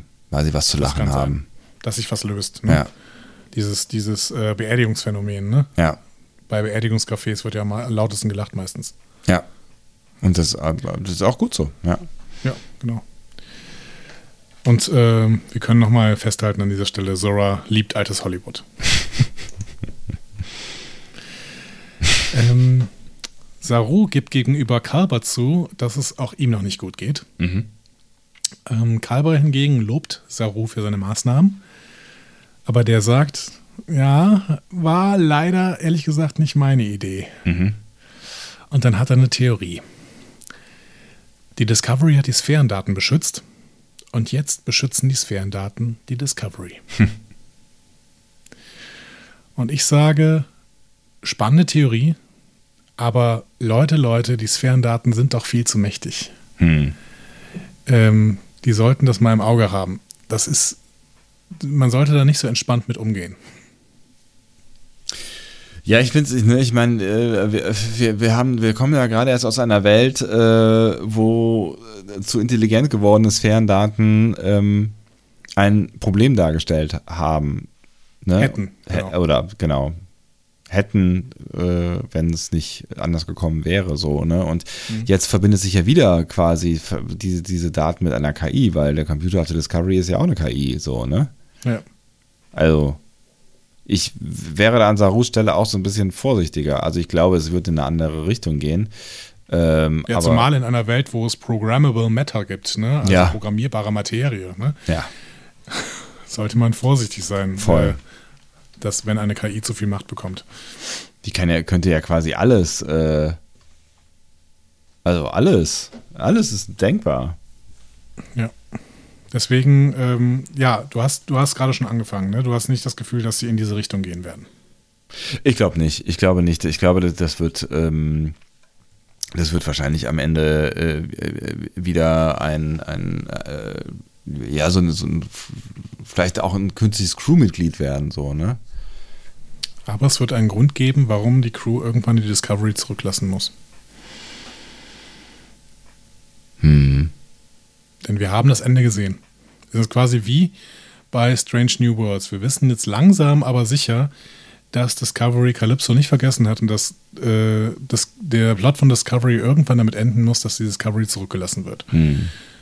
Wie bei Strange New Worlds, wo wir auch das Ende wissen, nämlich dass Pike irgendwann äh, im Rollstuhl landet. Ja. Beziehungsweise die Enterprise äh, an Kirk übergibt. Richtig.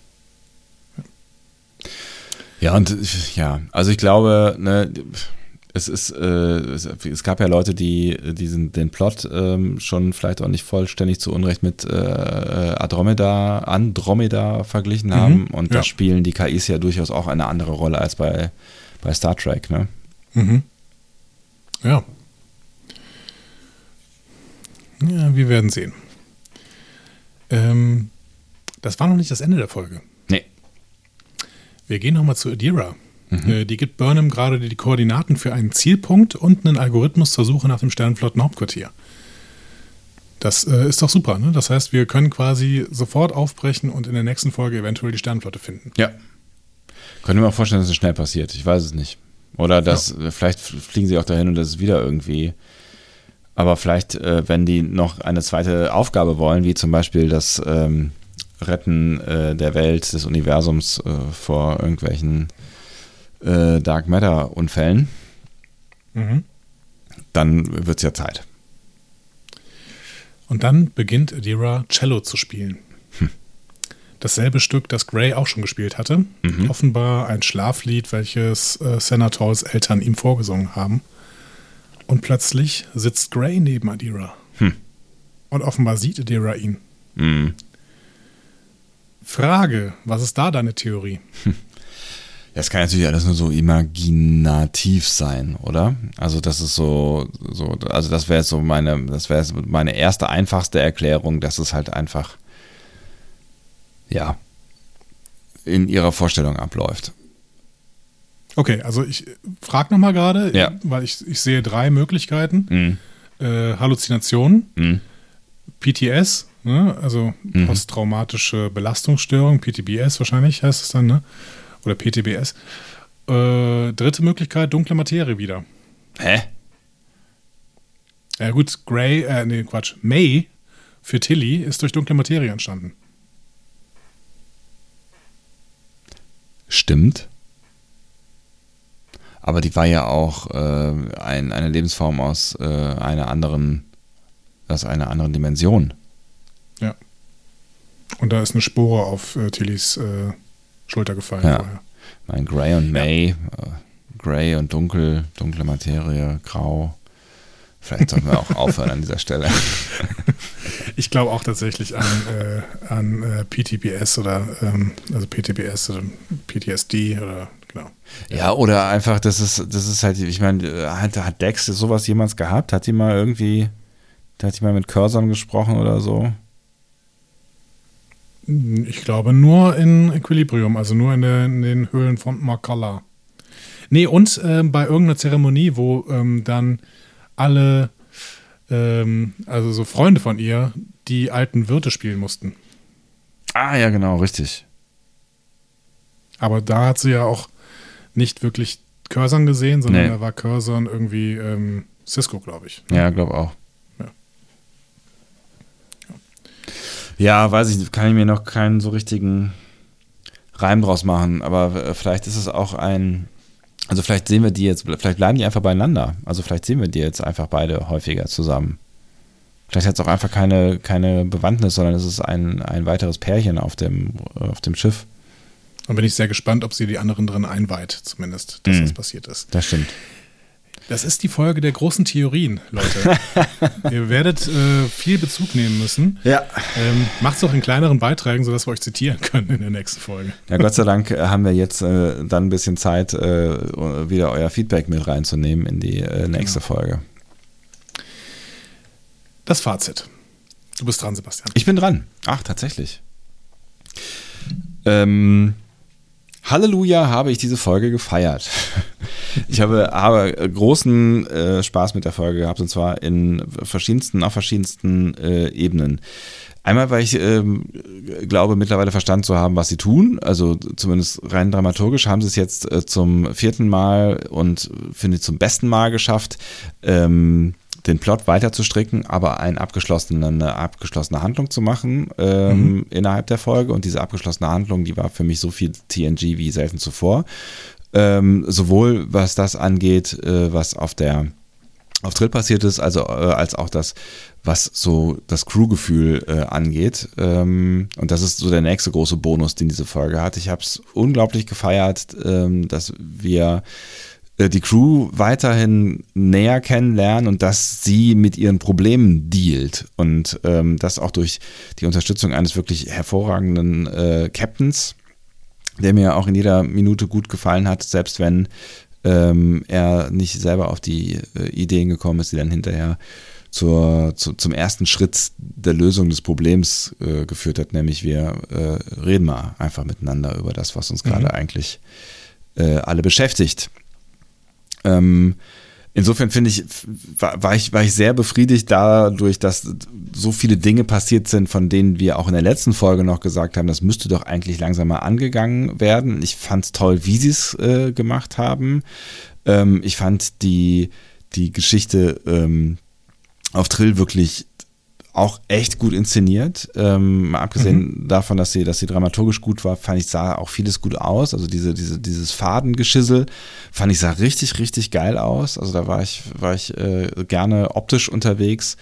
Ähm, ja, und es war für mich so die, die gekonnte Mischung aus altem und neuem äh, Star Trek. Also das ist eine, eine Paradefolge, finde ich, dafür, wie, ähm, wie man diese beiden Welten super vereinen kann und es kommt was richtig Tolles, Neues bei raus. Also für mich tatsächlich bisher die beste Folge aus dieser Staffel. Ich habe sie aus verschiedensten Gründen sehr gefeiert. Das ist sehr schön. Hier werden wir nicht drüber streiten, glaube ich. Ich bin gespannt. Ähm, den einzigen Kritikpunkt, den ich äh, aufmachen würde, den hast du nicht aufgemacht. Du fandst das toll, aber mir war diese Fadenhöhle der Symbionten ein bisschen zu psychedelisch tatsächlich. Ähm, ansonsten bin ich ebenso begeistert von dieser Folge. Ne? Also mein großer Wunsch wird erfüllt. Die psychologischen Probleme der Crew wurden endlich angesprochen. Ähm, Kalber macht hier einen extrem tollen Job im Verbund mit Saru. Das Duo funktioniert auch gut zusammen, finde ich. Also, dass einfach Leute zusammengeführt werden, die bis jetzt noch nicht so viel miteinander zu tun hatten, die dann aber auch gut funktionieren, ist mit dieser Crew natürlich auch toll zu machen, weil wir sagen ja auch immer, es ist toll, dass diese Crew hier unterwegs ist und jetzt müssen nur noch gute Geschichten mit dieser Crew erzählt werden. Aber Ja. die Crew ist schon toll. Ja. Ähm, Ja, und das Schmankerl dieser Folge war natürlich dann doch die Entwicklung von Zora, ne? Ja. Das stimmt allerdings. Äh, das hatte ich natürlich noch nicht auf dem, auf dem Schirm, äh, als ich diese Folge gesehen habe. Ähm, aber es ist natürlich ein Knaller. Also das ist, ähm, ja. Und das ist ja nicht nur, das ist ja nicht nur eine Theorie, wie jetzt hier die äh, Bounce-Theorie, sondern das ist, das ist ja offensichtlich ein, ein gewollt gesponnener Faden. Ja, definitiv. Ja. Und wenn ich raten soll, ist Sora zumindest ein Nebenstrang, äh, der uns noch für den Rest der Staffel begleiten wird. Ja. Weil Sora ist halt so mächtig, dass sie ein Problem werden wird. Ich hoffe nur, dass es dann nicht in dieselbe Richtung wie Control geht. Ja, dazu hatte diese Folge eben noch die Möglichkeit, meine Theorie aufzumachen. ähm, ich bin gespannt. Also vielleicht könnte auch die, ähm, ja, vielleicht könnte auch ähm, das Problem der Discovery irgendwann sein, dass zu viel Wissen Entwicklung behindert. Irgendwie. Mhm.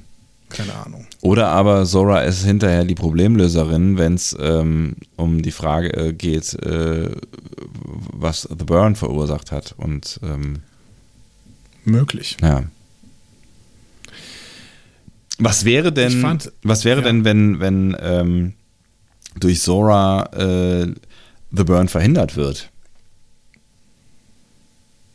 Ja, aber wie hat Zora äh, den Zugriff auf die Zeitlinie?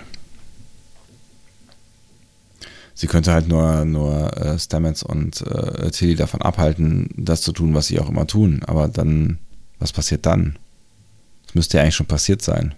Also es ist ja irgendwann mal passiert. Und da müsste ja auch Zora dabei gewesen sein. Ja. Ach, keine Zeitreiseplots. Es ist, ist schwierig, ja. Ja. Zur Not müssen wir zurück nach Boret und uns so einen Zeitkristall holen. Aber wenn sie es diesmal, wenn sie diesmal nach Boret gehen und sich einen Zeitkristall holen, dann hoffe ich, dass sie zumindest einmal rufen, Crystal! Und wenn nur ganz leise. genau, im Hintergrund. ja. Oh Schön Leute, wär's. es gibt ganz, ganz viele Möglichkeiten, äh, dass ihr Bezug darauf nehmt, äh, auf diese Folge. Ich hoffe, dass ihr das äh, großflächig tun werdet, am besten auf discoverypanel.de, aber natürlich könnt ihr auch eure ersten Assoziationen gerne bei Twitter raushauen, zum Beispiel unter dem Hashtag Bounce. Und äh, gerne bitte auch nach wie vor, weil irgendwer irgendwie irgendwo schrieb, ich wusste nicht mehr genau, ob euer Anrufbeantworter oder was auch immer aktiv ist. Ja, bitte sprecht uns auch Nachrichten, weil äh, das ist schön. Dann können wir die hier, dann können wir quasi mit euch persönlich reden. Wir können das Ganze ja nochmal zusammengefasst äh, darstellen und äh, das wäre wie folgt. Diskussionen zu folgen findet ihr auf discoverypanel.de oder sprecht eine Nachricht auf den Discovery Panel Anrufbeantworter unter 02291 ukta uk 2. Unter der 02291 ukta uk 2 erreicht ihr uns auch per WhatsApp. Außerdem gibt es uns auch bei Instagram unter Discovery Panel, bei Twitter unter Panel Discovery und bei Facebook unter Discovery Podcast. Wir freuen uns über eure Nachrichten und über eure Kommentare. Diesmal sogar sehr besonders. Ich bin sehr, sehr erleichtert, Sebastian. Ich glaube, ich kann jetzt beruhigt ins Bett gehen. Na Gott sei Dank. Vielen Dank, dass du mir Bin das jetzt. losgeworden. Du hast mir den Kopf jetzt voll gemacht und äh, ich lege wahrscheinlich die ganze Nacht jetzt wach, um äh, mir zu überlegen, wo die, äh, wo diese Theorie überall aneckt und äh, wo sie nicht funktionieren kann, um mich in der nächsten Folge vollständig zu widerlegen. Ja, oder google einfach mal ein bisschen. Es gibt tolle Artikel über Katie Mack und Hm. äh, ihre Theorien. Es ist auf jeden Fall mega spannend. Also danke äh, dafür, dass du uns das mitgegeben hast. Und ähm, ja, ich bin, bin noch, noch angefixter jetzt äh, nach dieser Folge, als ich es äh, eh schon war. Ähm, die letzte war so ein bisschen ein kleiner Dämpfer, aber ähm, sie, haben, sie haben ja alles wieder gut gemacht, mehr oder weniger. Für uns beginnt jetzt eine sehr, sehr schwierige Zeit. Die nächste Folge, die wir sehen können, läuft am 13. November. Oh, jott, jott, jott. Das äh, sind eine Woche, was? Zwei Wochen? Drei, Drei Wochen. Boss. Drei, Drei Wochen. Ja. Ja, das ist, ja, und da wird, wird der Vorteil, äh, für den vielleicht der ein oder die andere uns beneidet hat, hier wirklich zu einem harten Nachteil. Na, seht ihr. Also, kein Neid, bitte. Ja, habt Mitleid. Wir wollen euer Mitleid jetzt. Danke, ist angekommen. Wir haben euch auch lieb. Wir hören uns wieder nächste Woche erstaunlicherweise. Obwohl wir erst in drei Wochen die Folge gucken äh, werden, hören wir uns nächste Woche schon wieder und freuen uns, wenn ihr mit dabei seid und in der Zwischenzeit euch kräftig Gedanken gemacht habt über all die Dinge, die wir euch mitgegeben haben oder die ihr gesehen habt in dieser letzten Folge. Und ähm, dann sprechen wir drüber. Das werden wir tun. Ich wünsche euch noch einen schönen, äh, ein schönes Wochenende oder wann ihr uns auch immer hört. Vielleicht auch einen schönen Start in die Woche. Vielleicht auch, vielleicht sind wir auch im Jahr 2022 und alles ist äh, in Butter und ihr hört einfach mal die Folge nach. Dann äh, schöne Woche. Schöne Zeit. Schönes Jahr. Was auch immer. Macht's gut. Tschüss. Tschüss. Tschüss.